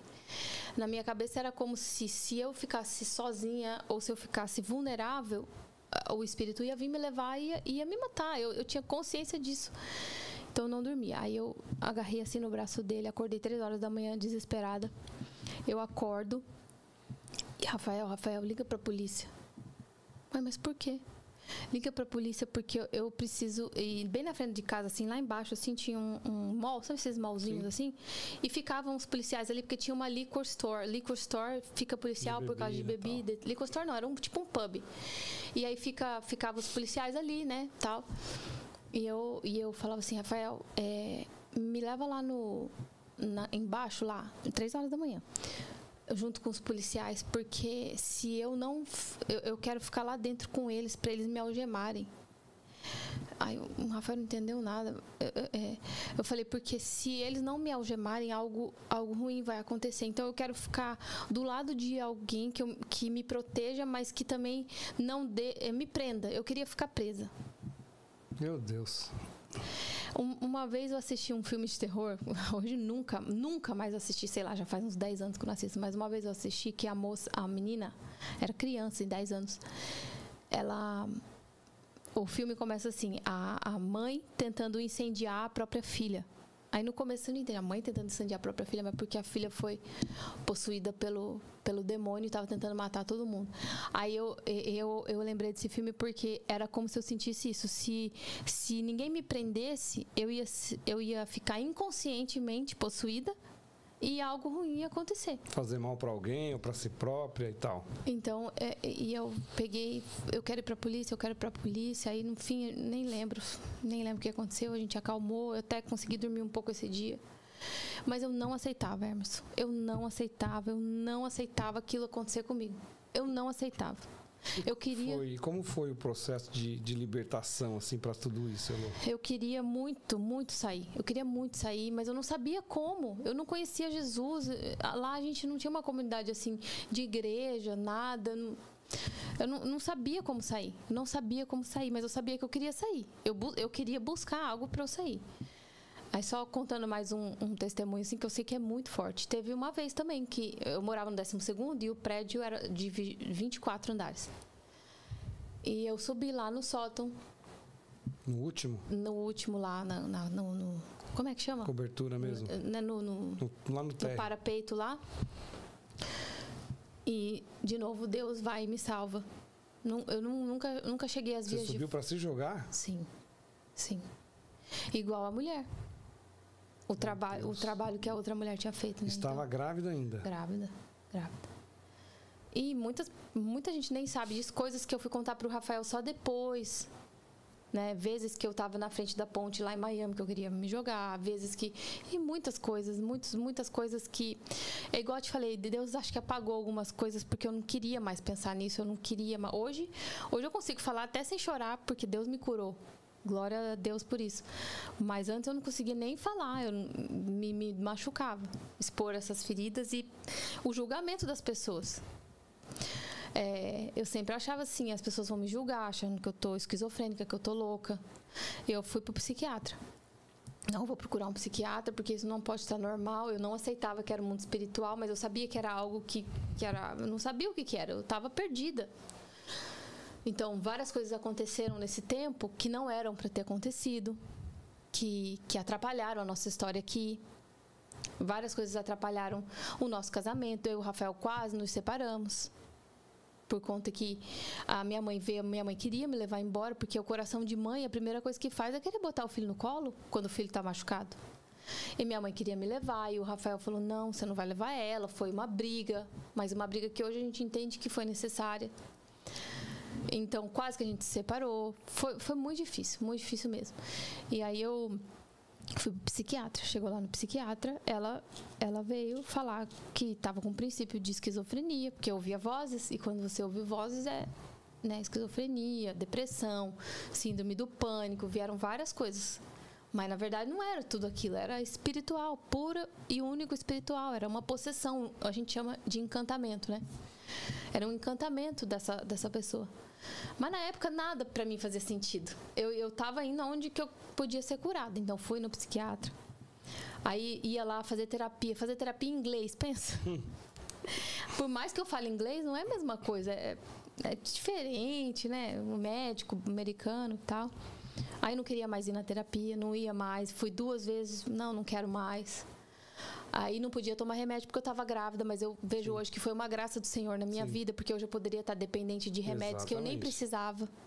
Foi uma graça do Senhor da minha vida eu, eu, eu ter passado por isso grávida, apesar de ter acarretado muitos problemas também, mas eu não fiquei né, não estou de maneira nenhuma falando que remédio não é necessário, mas no meu caso. Não era a questão, né, Lili? Era uma depressão espiritual, porque existem três tipos, né? Existe a depressão é, física, química e a depressão espiritual e a depressão pós-traumática. Existem essas, esses três tipos. E uma pode levar a outra. Então, assim, o, o diabo pode entrar através da espiritual direto, que foi o meu caso, mas ele pode também entrar através de uma física química, um desequilíbrio no cérebro. Sei lá, você trabalhou muito ou você está com a sua expectativa só no, no passado e, e você não consegue ir para frente.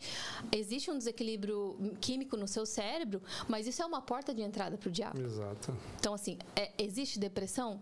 Não estou falando que não existe. Existe uma depressão, mas hoje, sendo cristã e estudado um pouco sobre isso, eu sei que o diabo tem três portas para entrar na depressão na nossa vida. Né? A, a família feliz, a, ali, é, através do, do, do ministério que ele quer derrubar na sua vida. E foi o que aconteceu comigo. Então, eu não tomei remédio. Eu não tomei remédio. Então, eu fui pro, pro centro espírita.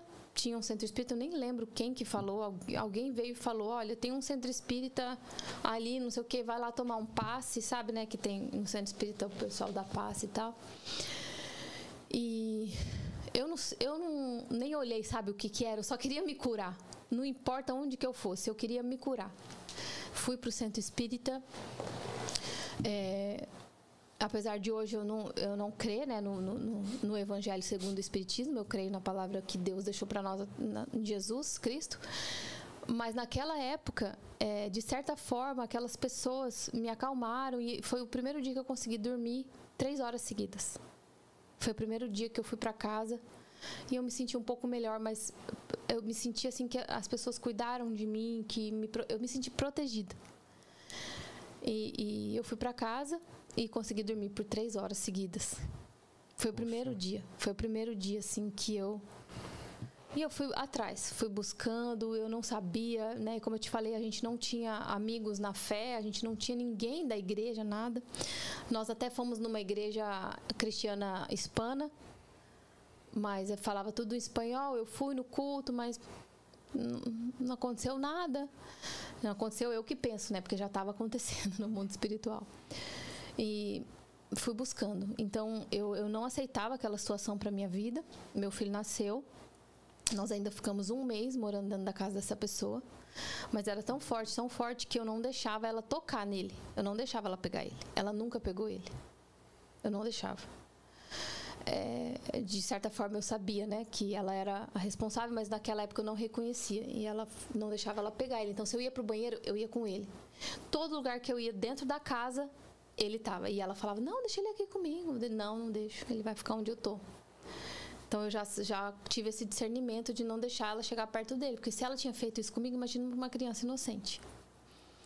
E eu fui vivendo, fui vivendo perturbação atrás de perturbação, buscando. Era muito ruim porque chegava, no, principalmente no período da noite, eu que eu sabia que eu não ia conseguir dormir e eu não sabia o que fazer. Às vezes até ia para rua, passeava, ia, sei lá, fazer alguma coisa. E, e para tentar distrair o meu cérebro para outras coisas. Então eu fui buscando. Aí eu fui para o YouTube eu, eu não sabia que tinha só uma verdade aqui, que era só eu abrir a Bíblia. E eu, eu não sabia disso, se eu soubesse, né? Mas é difícil, Elo, é difícil. Quando é. você está numa situação dessa, os seus olhos estão tampados, entendeu? Sim. Os ouvidos também. Sim. Então você não consegue ouvir essa voz, você não consegue enxergar nada. Você busca alternativas que é ali palpável. Né? Exato. Né? É, médico, remédio, psiquiatra, pessoas, espiritismo, o que for. O que for. O que for, porque a pessoa está desesperada. Então o que falar para ela que vai resolver, ela vai. Ela vai. Entendeu? É. Aí eu, eu fui e entrava no YouTube todos os dias e aí eu botava lá, é, como é que eu colocar? Meditação para ânimo, meditação para pensamentos, não sei o que lá. E aí vinham uns vídeos, mas nunca vinha nada. Nunca vinha um pastor, nunca vinha nada. Tá, eu nem o louvor eu escutava. Aí vinha hipnose, aí eu fazia hipnose, tipo, pelo YouTube. Tudo porque eu queria me curar, eu não queria mais aquela vida. E meu filho já nascido, eu comecei a ter pensamentos sobre ele. Então a voz falava: joga ele agora. Meu Deus. Agora você vai lá na cozinha, você mata ele. E aí junta depressão pós-parto, eu já vinha né, de uma depressão da gravidez, é, um encantamento possuído ali, então a voz começou a agir na vida dele. Aí nisso nós mudamos de casa. Glórias a Deus, nós mudamos de casa. Não deu uma semana, duas semanas que nós estávamos morando na nova casa, a gente, na frente da nossa casa, tinha um trabalho. Olha só. O diabo não desiste. O diabo não desiste. E, e eu não sei de quem que era, mas como que essa coincidência aconteceu desse jeito, né? Então, eu ainda continuei depois que o Noah nasceu. Foi. O Rafael trabalhava mais do que ele já trabalhava quando eu estava grávida, porque aí eu já não podia mais trabalhar as poucas horas para trazer, ajudar no sustento. Daí eu ficava 100% com ele em casa. Então, eu ficava muito sozinha. Miami é um lugar que assim é difícil fazer amigos, sabe? É cada um do seu quadrado, todo mundo vivendo a sua vida. Não tinha amigo na fé, não tinha igreja, não tinha nada, então eu ficava muito sozinha.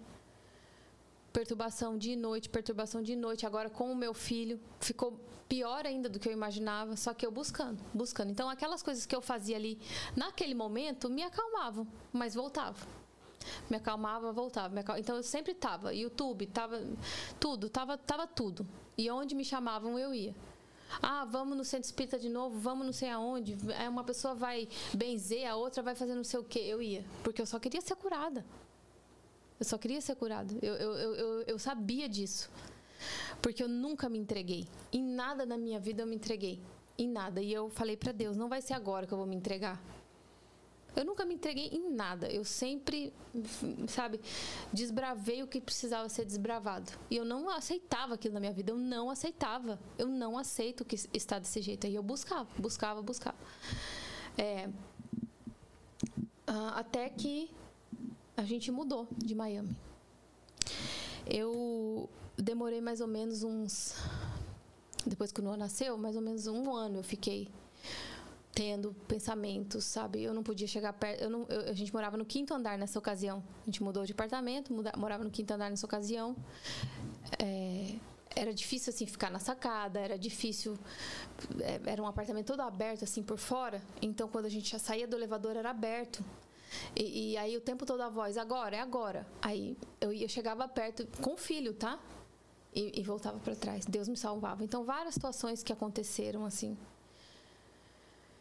E Miami é um lugar que tem muita gente espiritualmente é, machucada, muita gente que acha que Miami você pode tudo, então sai de lugares para vir morar lá achando que é um anonimato. Então tem muita prostituição, muitas drogas, muito dinheiro sujo, né, que as pessoas vêm e colocam lá, então compram apartamentos com, com dinheiro sujo, muita coisa, muita gente doida na rua, muita gente doida na rua. Então, o mundo espiritual lá é muito negativo. É bonito, é lindo, tal, mas experimenta morar lá para você ver. É, é, uma coisa muito. É uma ação demoníaca muito grande muito lá. Muito né? grande, por conta do que o diabo ali age. É pornografia ali, o, é o maior, é o maior. A indústria de pornografia está em Miami estúdios de pornografia espalhados por toda a cidade. Sim. Então você imagina o que, que o mundo espiritual age lá. Cabaré, um monte de coisa. Então o mundo espiritual em Miami é muito forte. E aí se você não tá na fé, você, você cai rápido. Aconteceu comigo. Então eu, a gente é, fiquei um ano ainda lutando, né, tentando. E aí nessa época eu já não falava mais para as pessoas assim, porque é muito difícil explicar essas coisas que acontecem e para quem não é cristão ainda mais. E o Rafael que estava desviado também não estava entendendo o que estava acontecendo, então eu sofri ali calada, mas tentando buscar uma solução.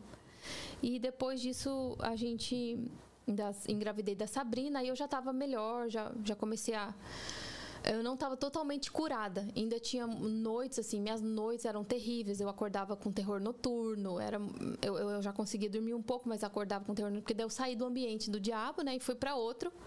Mas o diabo investindo, até que, até que a macumba estava lá. Mas aí o ambiente mudou, já começou a melhorar. É, eu comecei a, a, a, pouco a pouco vindo, mas ainda tinha muito, não estava crise como estava naquela época, mas eu estava muito, estava perturbada, estava perturbada, estava encantada, estava possuída, mas buscando, buscando e buscando. E aí eu fiquei grávida da Sabrina, já estava bem, já já estava assim, eu estava bem. Hoje eu vi que eu não estava bem, mas comparado ao que eu estava, eu já estava melhor. Já estava saindo daquilo, mas as minhas angústias aqui dentro eu sabia tudo que se passava, os momentos que eu tinha aquelas crises, né? Eu continuei com síndrome do pânico, eu não ia em lugar que não muita gente, eu não ia em, em, loja, eu tinha que sair correndo, não ficava no lugar, por exemplo, se eu fosse no mercado, no mercado não tem janela, né? Eu não via janela, eu ficava desesperada, achando que ia pegar fogo, que o teto ia cair sobre a minha cabeça, coisas que terríveis. A nossa a nossa mente, quando o diabo investe nela, ele fa faz a gente pensar qualquer coisa. Então, nós mudamos desse. Quando eu fiquei grávida da Sabrina, Sabrina nasceu, nós passamos ainda passando por tudo isso. Aí nós mudamos de cidade. Eu falei assim, a gente já não tinha mais nada lá, a gente até teve um negócio lá, a gente não tinha. Eu falei pro Rafa, eu não quero mais morar aqui. Custe o que custar, nós vamos começar do zero, nós vamos fazer o que for preciso, nós vamos dormir dentro do carro, mas nós vamos mudar de cidade. Nós não vamos mais ficar em Miami. E aí foi onde começou o meu processo de libertação. Mudei totalmente de ambiente. Fui procurar, a gente começou lá já, já meio que procurando uma igreja, assim, porque o Rafael falava, nós precisamos para igreja, nós precisamos para igreja, precisamos para igreja. Aí foi pouco a pouco. Deus foi tratando. Eu fui para a igreja Videira lá de Boca Raton, muito boa igreja também. Mas aí o que eu fazia? Eu sentava no último banco. É sempre assim, né? sentava no último, eu não queria que ninguém me visse, eu não queria que ninguém falasse comigo, eu não queria me expor, eu não queria falar meu nome, eu não queria nada, eu só queria sentar lá. Entrar calado e sair muda. e a igreja é um lugar de amor, as pessoas Exato, querem te é acolher. É normal. Pessoas querem te acolher. E eu ficava aquele coração de pedra. Cada culto que eu ia, era, era eu ficava assim, ah, nossa, nada a ver. Ai, pra que, que eu tô aqui? Diabo, né? Por que, que eu tô aqui? O povo cantando essas músicas aí, nada a ver. Esse povo botando a mão para cima. Olha como que o diabo é, é, ele faz a gente tirar sarro das coisas de Deus. Dentro da igreja. Né? Dentro da igreja. Ah, eu não vou mais vir aqui não. Chegava próximo domingo, o Rafael falava: Nós vamos. Você querendo ou você não querendo, nós vamos. A gente ia de novo. A gente ia de novo. Eu sempre comparo, faço analogia de igual ir pra academia, que você vai pra academia, você não fica forte no outro dia, é. né? Você tem que criar você uma rotina. Que, e você tem que perseverar. E tem dia que dói pra caramba, né? Tem que perseverar para lá na frente você ver algum resultado. Então eu sempre faço essa analogia, mesmo que você não queira, você tem que ir. Porque ambiente, a igreja é um ambiente profético. Hoje a gente vê. Exato. Cada palavra falada e liberada ali sobre a nossa vida é uma palavra que o nosso coração fértil vai receber, mas ele tem que estar aberto. E eu ia com o coração duro. Eu já estava assim melhor da perturbação e tal, mas eu eu tava o diabo tava assim, tá bom, então tá, então você não, não conseguiu nessa parte, então vamos investir em outra parte agora. E o diabo sempre ali, tirando sarro das coisas de Deus, tirando sarro das pessoas. Falava que crente era tudo chato. Crente não se divertia, porque eu achava que a diversão estava em bebida, em amigos que não me levavam em lugar nenhum. Não é, não é sobre isso, né? É. É, coisas que o Espírito Santo molda na gente. Eu já era casada e eu, assim, usava roupas transparentes. Eu, não, eu nunca pensei nisso, por quê? Porque o diabo quer mesmo que a gente se expõe para que a gente fique, para que o mundo nos ah, encante e para que a gente fique atraente para o mundo. Aí o Espírito Santo vem e molda a gente, né? Então, quando eu comecei a ir para a igreja, aí você vê um ambiente diferente, eu comecei a me arrumar melhor, comecei a tampar o meu corpo, coisas que eu nunca fiz. Coisas que eu nunca fiz, eu achava normal. E o meu marido também nunca ligou, nunca falou nada, então para mim tava, tava tudo bem. E na verdade a gente sabe que não é bem assim, né? O diabo também trabalha nessas áreas da nossa vida. Claro. Por que, que a gente quer mostrar o corpo mulher? Por que, que mulher quer mostrar o corpo? Quer mostrar o seio, quer mostrar o bumbum, quer mostrar as pernas? Porque mulher precisa, tem uma necessidade maior de se afirmar, de ser aceita e de que achar que as pessoas precisam aprovar ela para ela ser atraente. E não, e não é sobre isso. Mas o Espírito Santo, depois de um certo tempo, vai me mostrando. Então, eu criticava. Ah, as pessoas vêm aqui, tem que ficar cobrindo o corpo.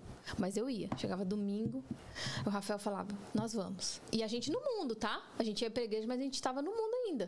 Então, a gente estava na igreja domingo, mas na sexta-feira a gente estava lá no barzinho, bebendo até cair, com criança.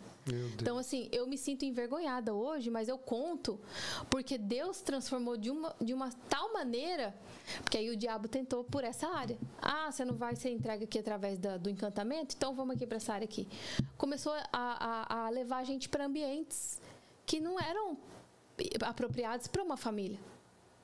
Bebedeira, amigos que só bebem, é, final de semana, quantas, quantas que nós vamos beber, o que, que nós vamos beber, o que, que nós vamos fazer. E, e a as gente. crianças junto, né? E as crianças junto. E outras crianças também. Tem que levar, é. E outras crianças, filhos das, das, pessoas, porque as pessoas vivem a vida normal.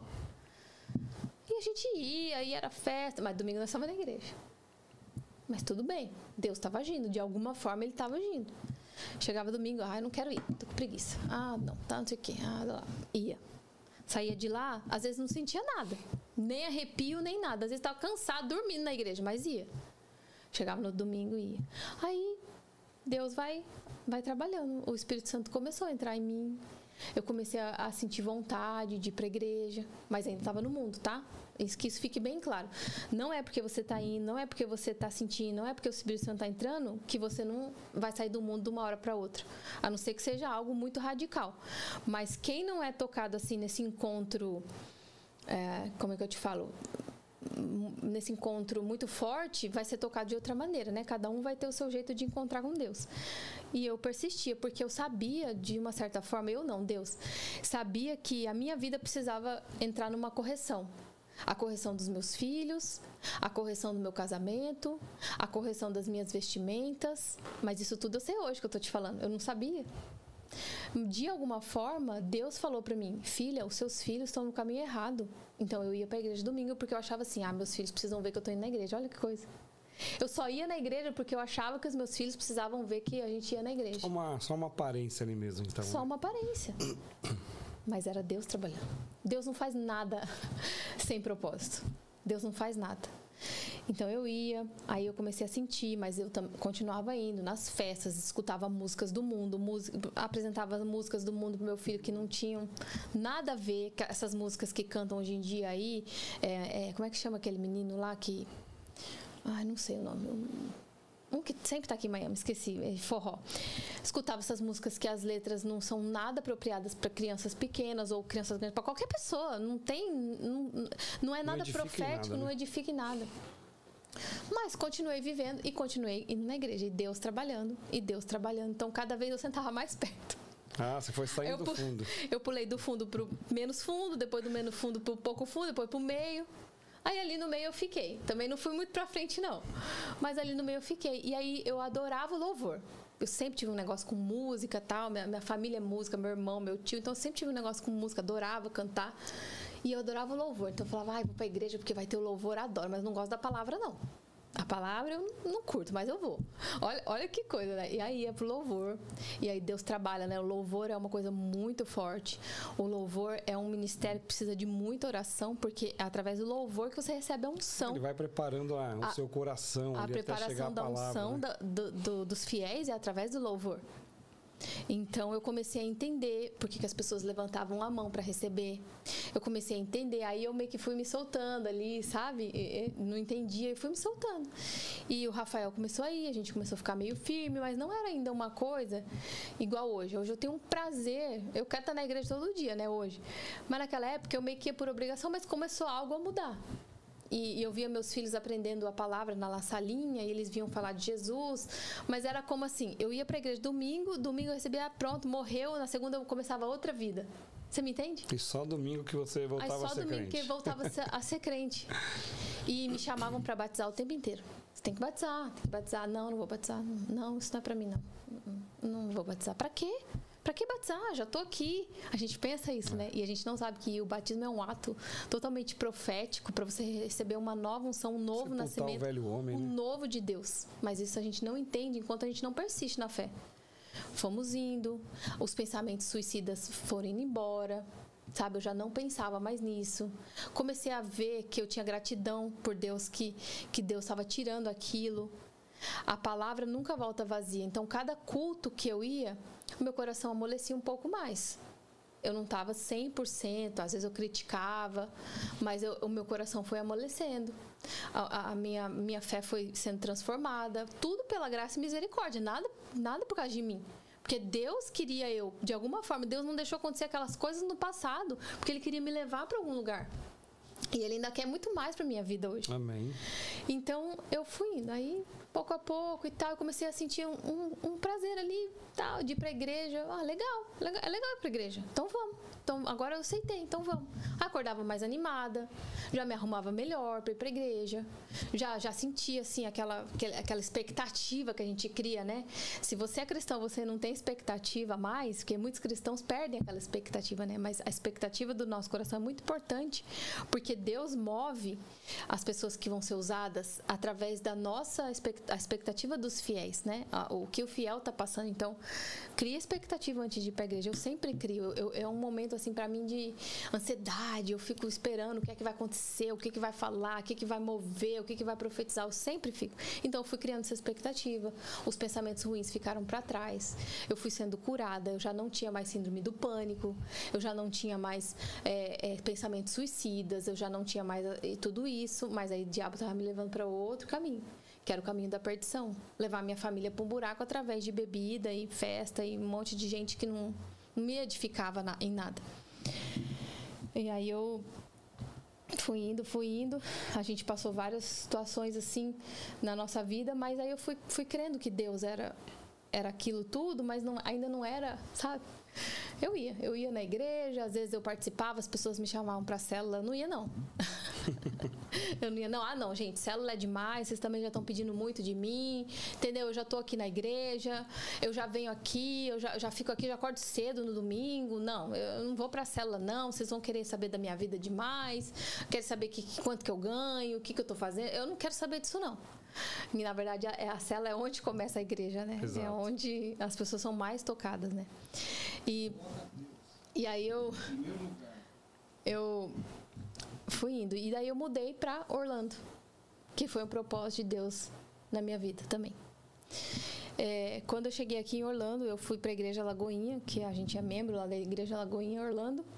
E foi lá, isso já estava, né? a igreja já estava mais transformada e tudo, mas ainda faltava alguma coisa, ainda não estava firme na fé.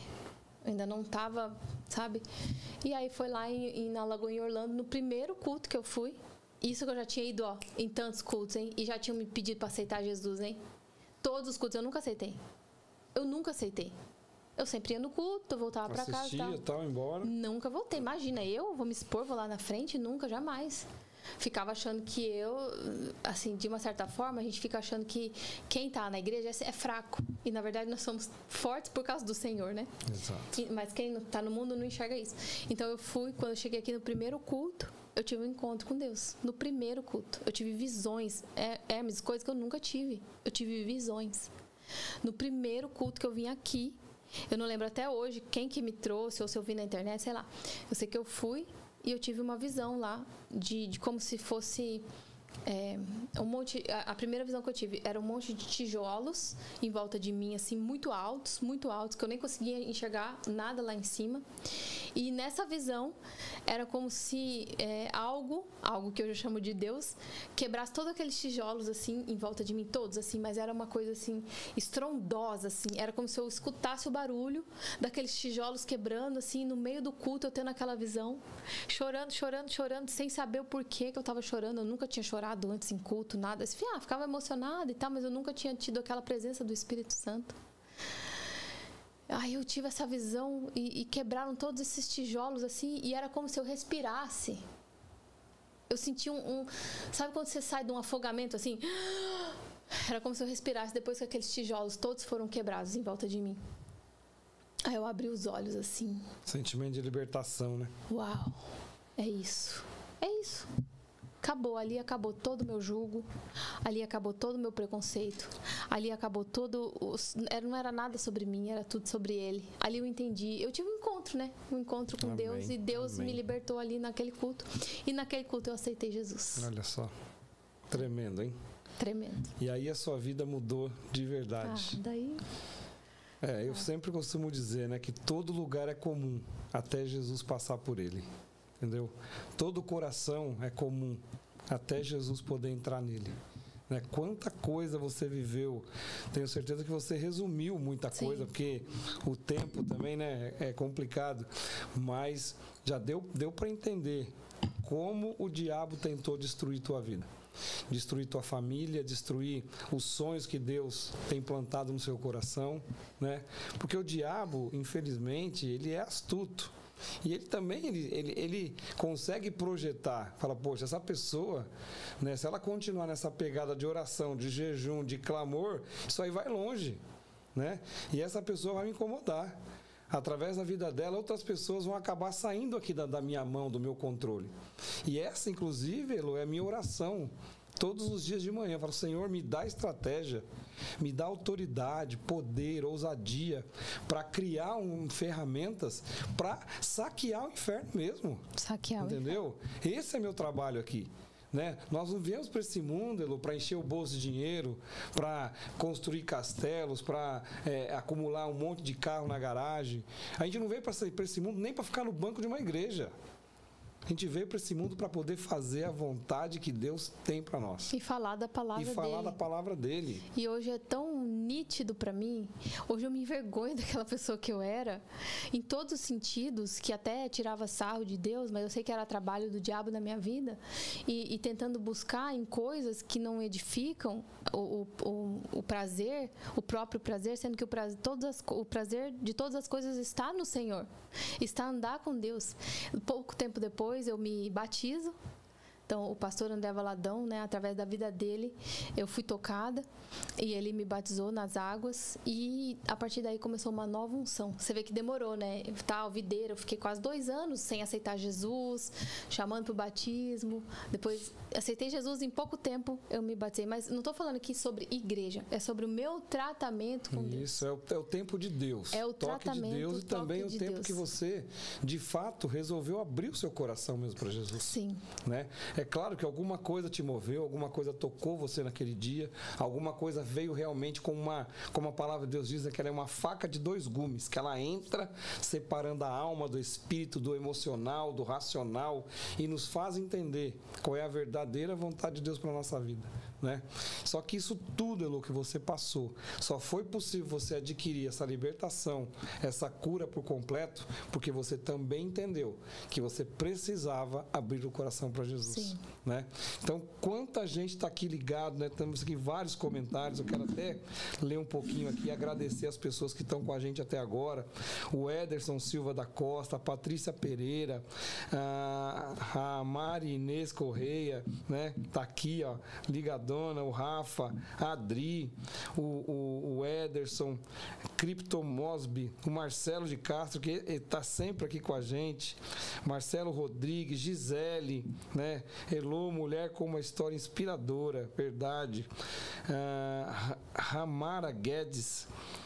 Né, nova aqui também, Tatiane Montoro, Ederson Silva, Vários comentários. Então, uma, uma Bela que eu, Camargo. Que eu queria dizer que a gente, como eu não vim de uma família cristã, eu não tinha ninguém intercedendo por mim.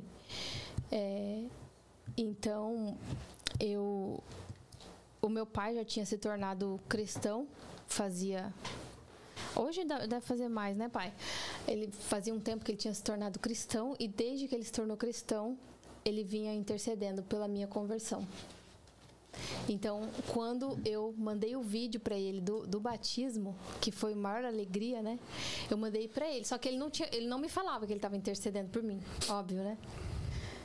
Ele intercedeu por mim durante sete anos, que ele já tinha virado cristão.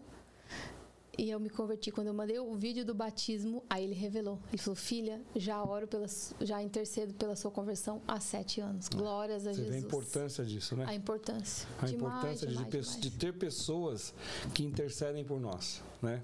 E, e o peso de pai e mãe, ele é dobrado, porque são, são pessoas principais que Deus colocou na nossa vida para nos abençoar ou para nos amaldiçoar. Uhum. Né? Uma palavra de um pai tem muito poder. Então, quando o pai ora, quando o pai intercede, quando o pai diz, olha, eu te abençoo, então isso é para nós também que hoje somos pais e mães, fazemos a mesma coisa pelos nossos filhos, né? Então, mais uma vez, você que está aí ligado, você que está aí com a gente até agora, que testemunho tremendo. Então, saiba que para você também há esperança, há uma saída. Deus quer mudar a tua história, como mudou a história da Elô. Deus quer mudar o teu casamento, como mudou o da Elô. Deus quer cuidar dos seus filhos, dos seus sonhos, dos seus planos. Não dê brecha para o diabo. O diabo veio para roubar, matar e destruir. Não dê brecha para ele. Aproveita, o momento é agora, o tempo é hoje, não é amanhã, não é depois, o tempo é hoje. Amém. O tempo é agora. É. Abra o teu coração para Jesus e muda também a tua história. Sim. Sabe? Dê essa oportunidade para o Pai e Ele tem muita coisa para acrescentar na tua vida. Eu vou, vou deixar uma palavra aqui, Emerson, antes da gente encerrar e orar, é, porque eu comparei muito a minha história sobre a mulher endemoniada, que hoje eu enxerguei que foi isso que passou na minha vida e, e passou passou, o espírito do mal não está mais em mim, em nome amém, de Jesus. Amém. E eu repreendo qualquer seta do inimigo que tenta entrar na minha família, porque o diabo nunca para, vai parar de investir. Não. Mas quando a família está firmada no Senhor, é mais difícil ele entrar. Com certeza. Então, a gente tem que orar sem cessar, já diz a palavra do Senhor, orar e vigiar e estar atento para perceber as, as armadilhas do demônio. O tempo todo. O tempo inteiro tentando nos é, apegar. Então eu quero ler a passagem aqui da mulher endemoniada. Certo sábado, está é, tá em Lucas, tá? 13, versículo 10. Certo sábado, Jesus estava ensinando numa das sinagogas.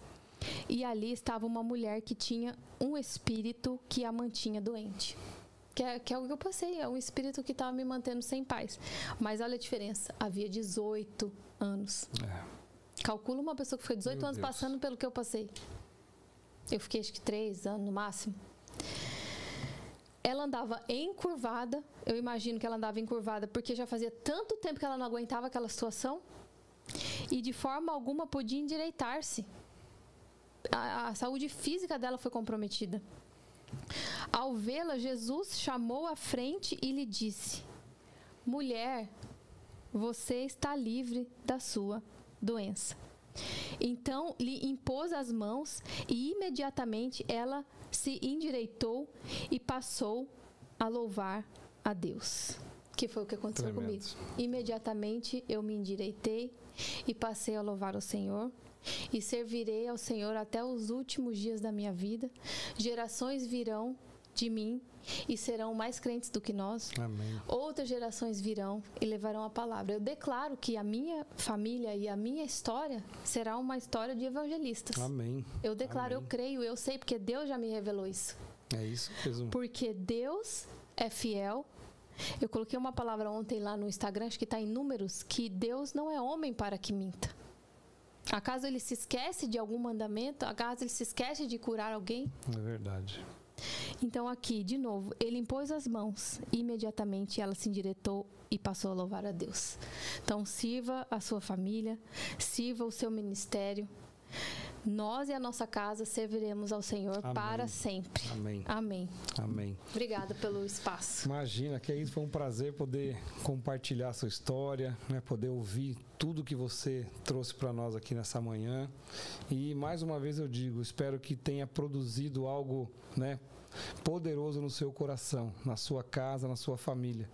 Você que talvez se encontre nessa situação, situação parecida, vozes soprando no seu ouvido, olha, acabe com a sua vida, acabe com essa dor, né? enfim, bota um fim em tudo isso. Isso tudo é estratégia do diabo. Deus tem para você vida e vida em abundância, tá? Quando nós dizemos vida em abundância, não é viver 100 anos, 150 anos, é viver 100 anos, viver 150 anos, mas mas uma vida abundante, abundante em alegria, em paz, em prosperidade, em, em família, em amor, em convivência com o seu marido, com a sua esposa, com seus filhos. Isso é uma vida abundante, uma vida que transborda. E eu sei que a felicidade incomoda, mas Deus está acima de todas as coisas. Então que Deus te abençoe nesta manhã, Amém. abençoe o teu final de semana, Amém. abençoe a tua casa e a tua família. Amém. Nós vamos orar agora, né, agradecendo a Deus. a Deus antes do encerramento de mais um podcast nesta manhã. Amém, Jesus. Senhor, muito obrigado, Deus. Como é tremendo poder ouvir, Senhor, de alguém que viveu tudo o que viveu, mas que encontrou o seu amor, Amém. que encontrou a sua Sim, mão Jesus. poderosa, Obrigada, que favoreceu, que transformou, Aleluia. que mudou, que abriu, Senhor, os olhos, Glória arrancou toda a escama maligna, Sim. tirou a Deus todo o peso das Amém, trevas, Senhor, Jesus. e transformou essa vida nesta bênção que é hoje. Amém, Muito obrigado, Senhor, pela vida da Elô, pela Amém. família dela, maridos, filhos. Nós somos gratos a Ti por essa história Aleluia. e temos certeza que, como ela, há outras mulheres por aí, há outros homens por aí e até jovens e crianças que também estão encontrando o Senhor todos os dias. E nós pedimos a Ti, ó Pai, continua fazendo a Tua Amém, obra, Deus. continua tocando nesses sim, corações, entra com autoridade, Amém, com ousadia, com transformação, que o Teu amor venha como um bálsamo Aleluia. curador, Senhor, Amém. sobre cada vida que está ligado Glórias em nós ti, nesta manhã. Entra na casa, na família, no casamento, nos filhos, nos negócios, Aleluia. em todas as coisas, ó Pai, e transforma pelo Seu amor, assim como o Senhor fez na vida da Elô. Amém. Muito obrigado, te louvamos, pedimos a tua paz e a tua proteção. Amém. Abençoa cada um, Senhor, e nos dê um final de semana abençoado na tua presença, em nome, em nome de, de Jesus. Jesus. Amém. É, se você está aqui nessa live e você foi tocado por, essa, por esse testemunho, para mim, abrir uma ferida não é fácil, né? Abrir uma ferida de dentro de nós é algo que nos expõe. Nós, como seres humanos, não, muitas vezes não queremos nos expor às fraquezas que passamos, mas eu tenho certeza que pode tocar a vida de pessoas que estão passando por problemas parecidos com esse. Então, se você orou pela primeira vez, se você é, sentiu no seu coração que você também quer conhecer esse amor, coloque aqui que você aceita Jesus, busque a Jesus Aceite ele como a primeira opção da sua vida. Ele não é, ele não pode ser a última. Ele é a primeira. Nós vimos aqui na palavra que ele pergunta aos seus discípulos: Vocês não têm fé? Então, tenha fé, aceite a Jesus como seu único Senhor e Salvador. Amém? Amém. Segunda-feira estamos de volta, às 10 horas da manhã, 11 horas no Brasil. Curta, né? Coloque o seu like aí, comente, é, é, compartilhe tudo isso, compartilhe também esse testemunho de hoje, ele fica lá gravado, então você pode estar tá enviando para pessoas que você conheça que possa estar tá passando por uma situação parecida e Deus vai trazer uma resposta para você. Aleluia. Fiquem com Deus, Deus te abençoe, te dê um ótimo final de semana e até segunda, em nome de Jesus. Um beijão no coração. Tchau, tchau. tchau.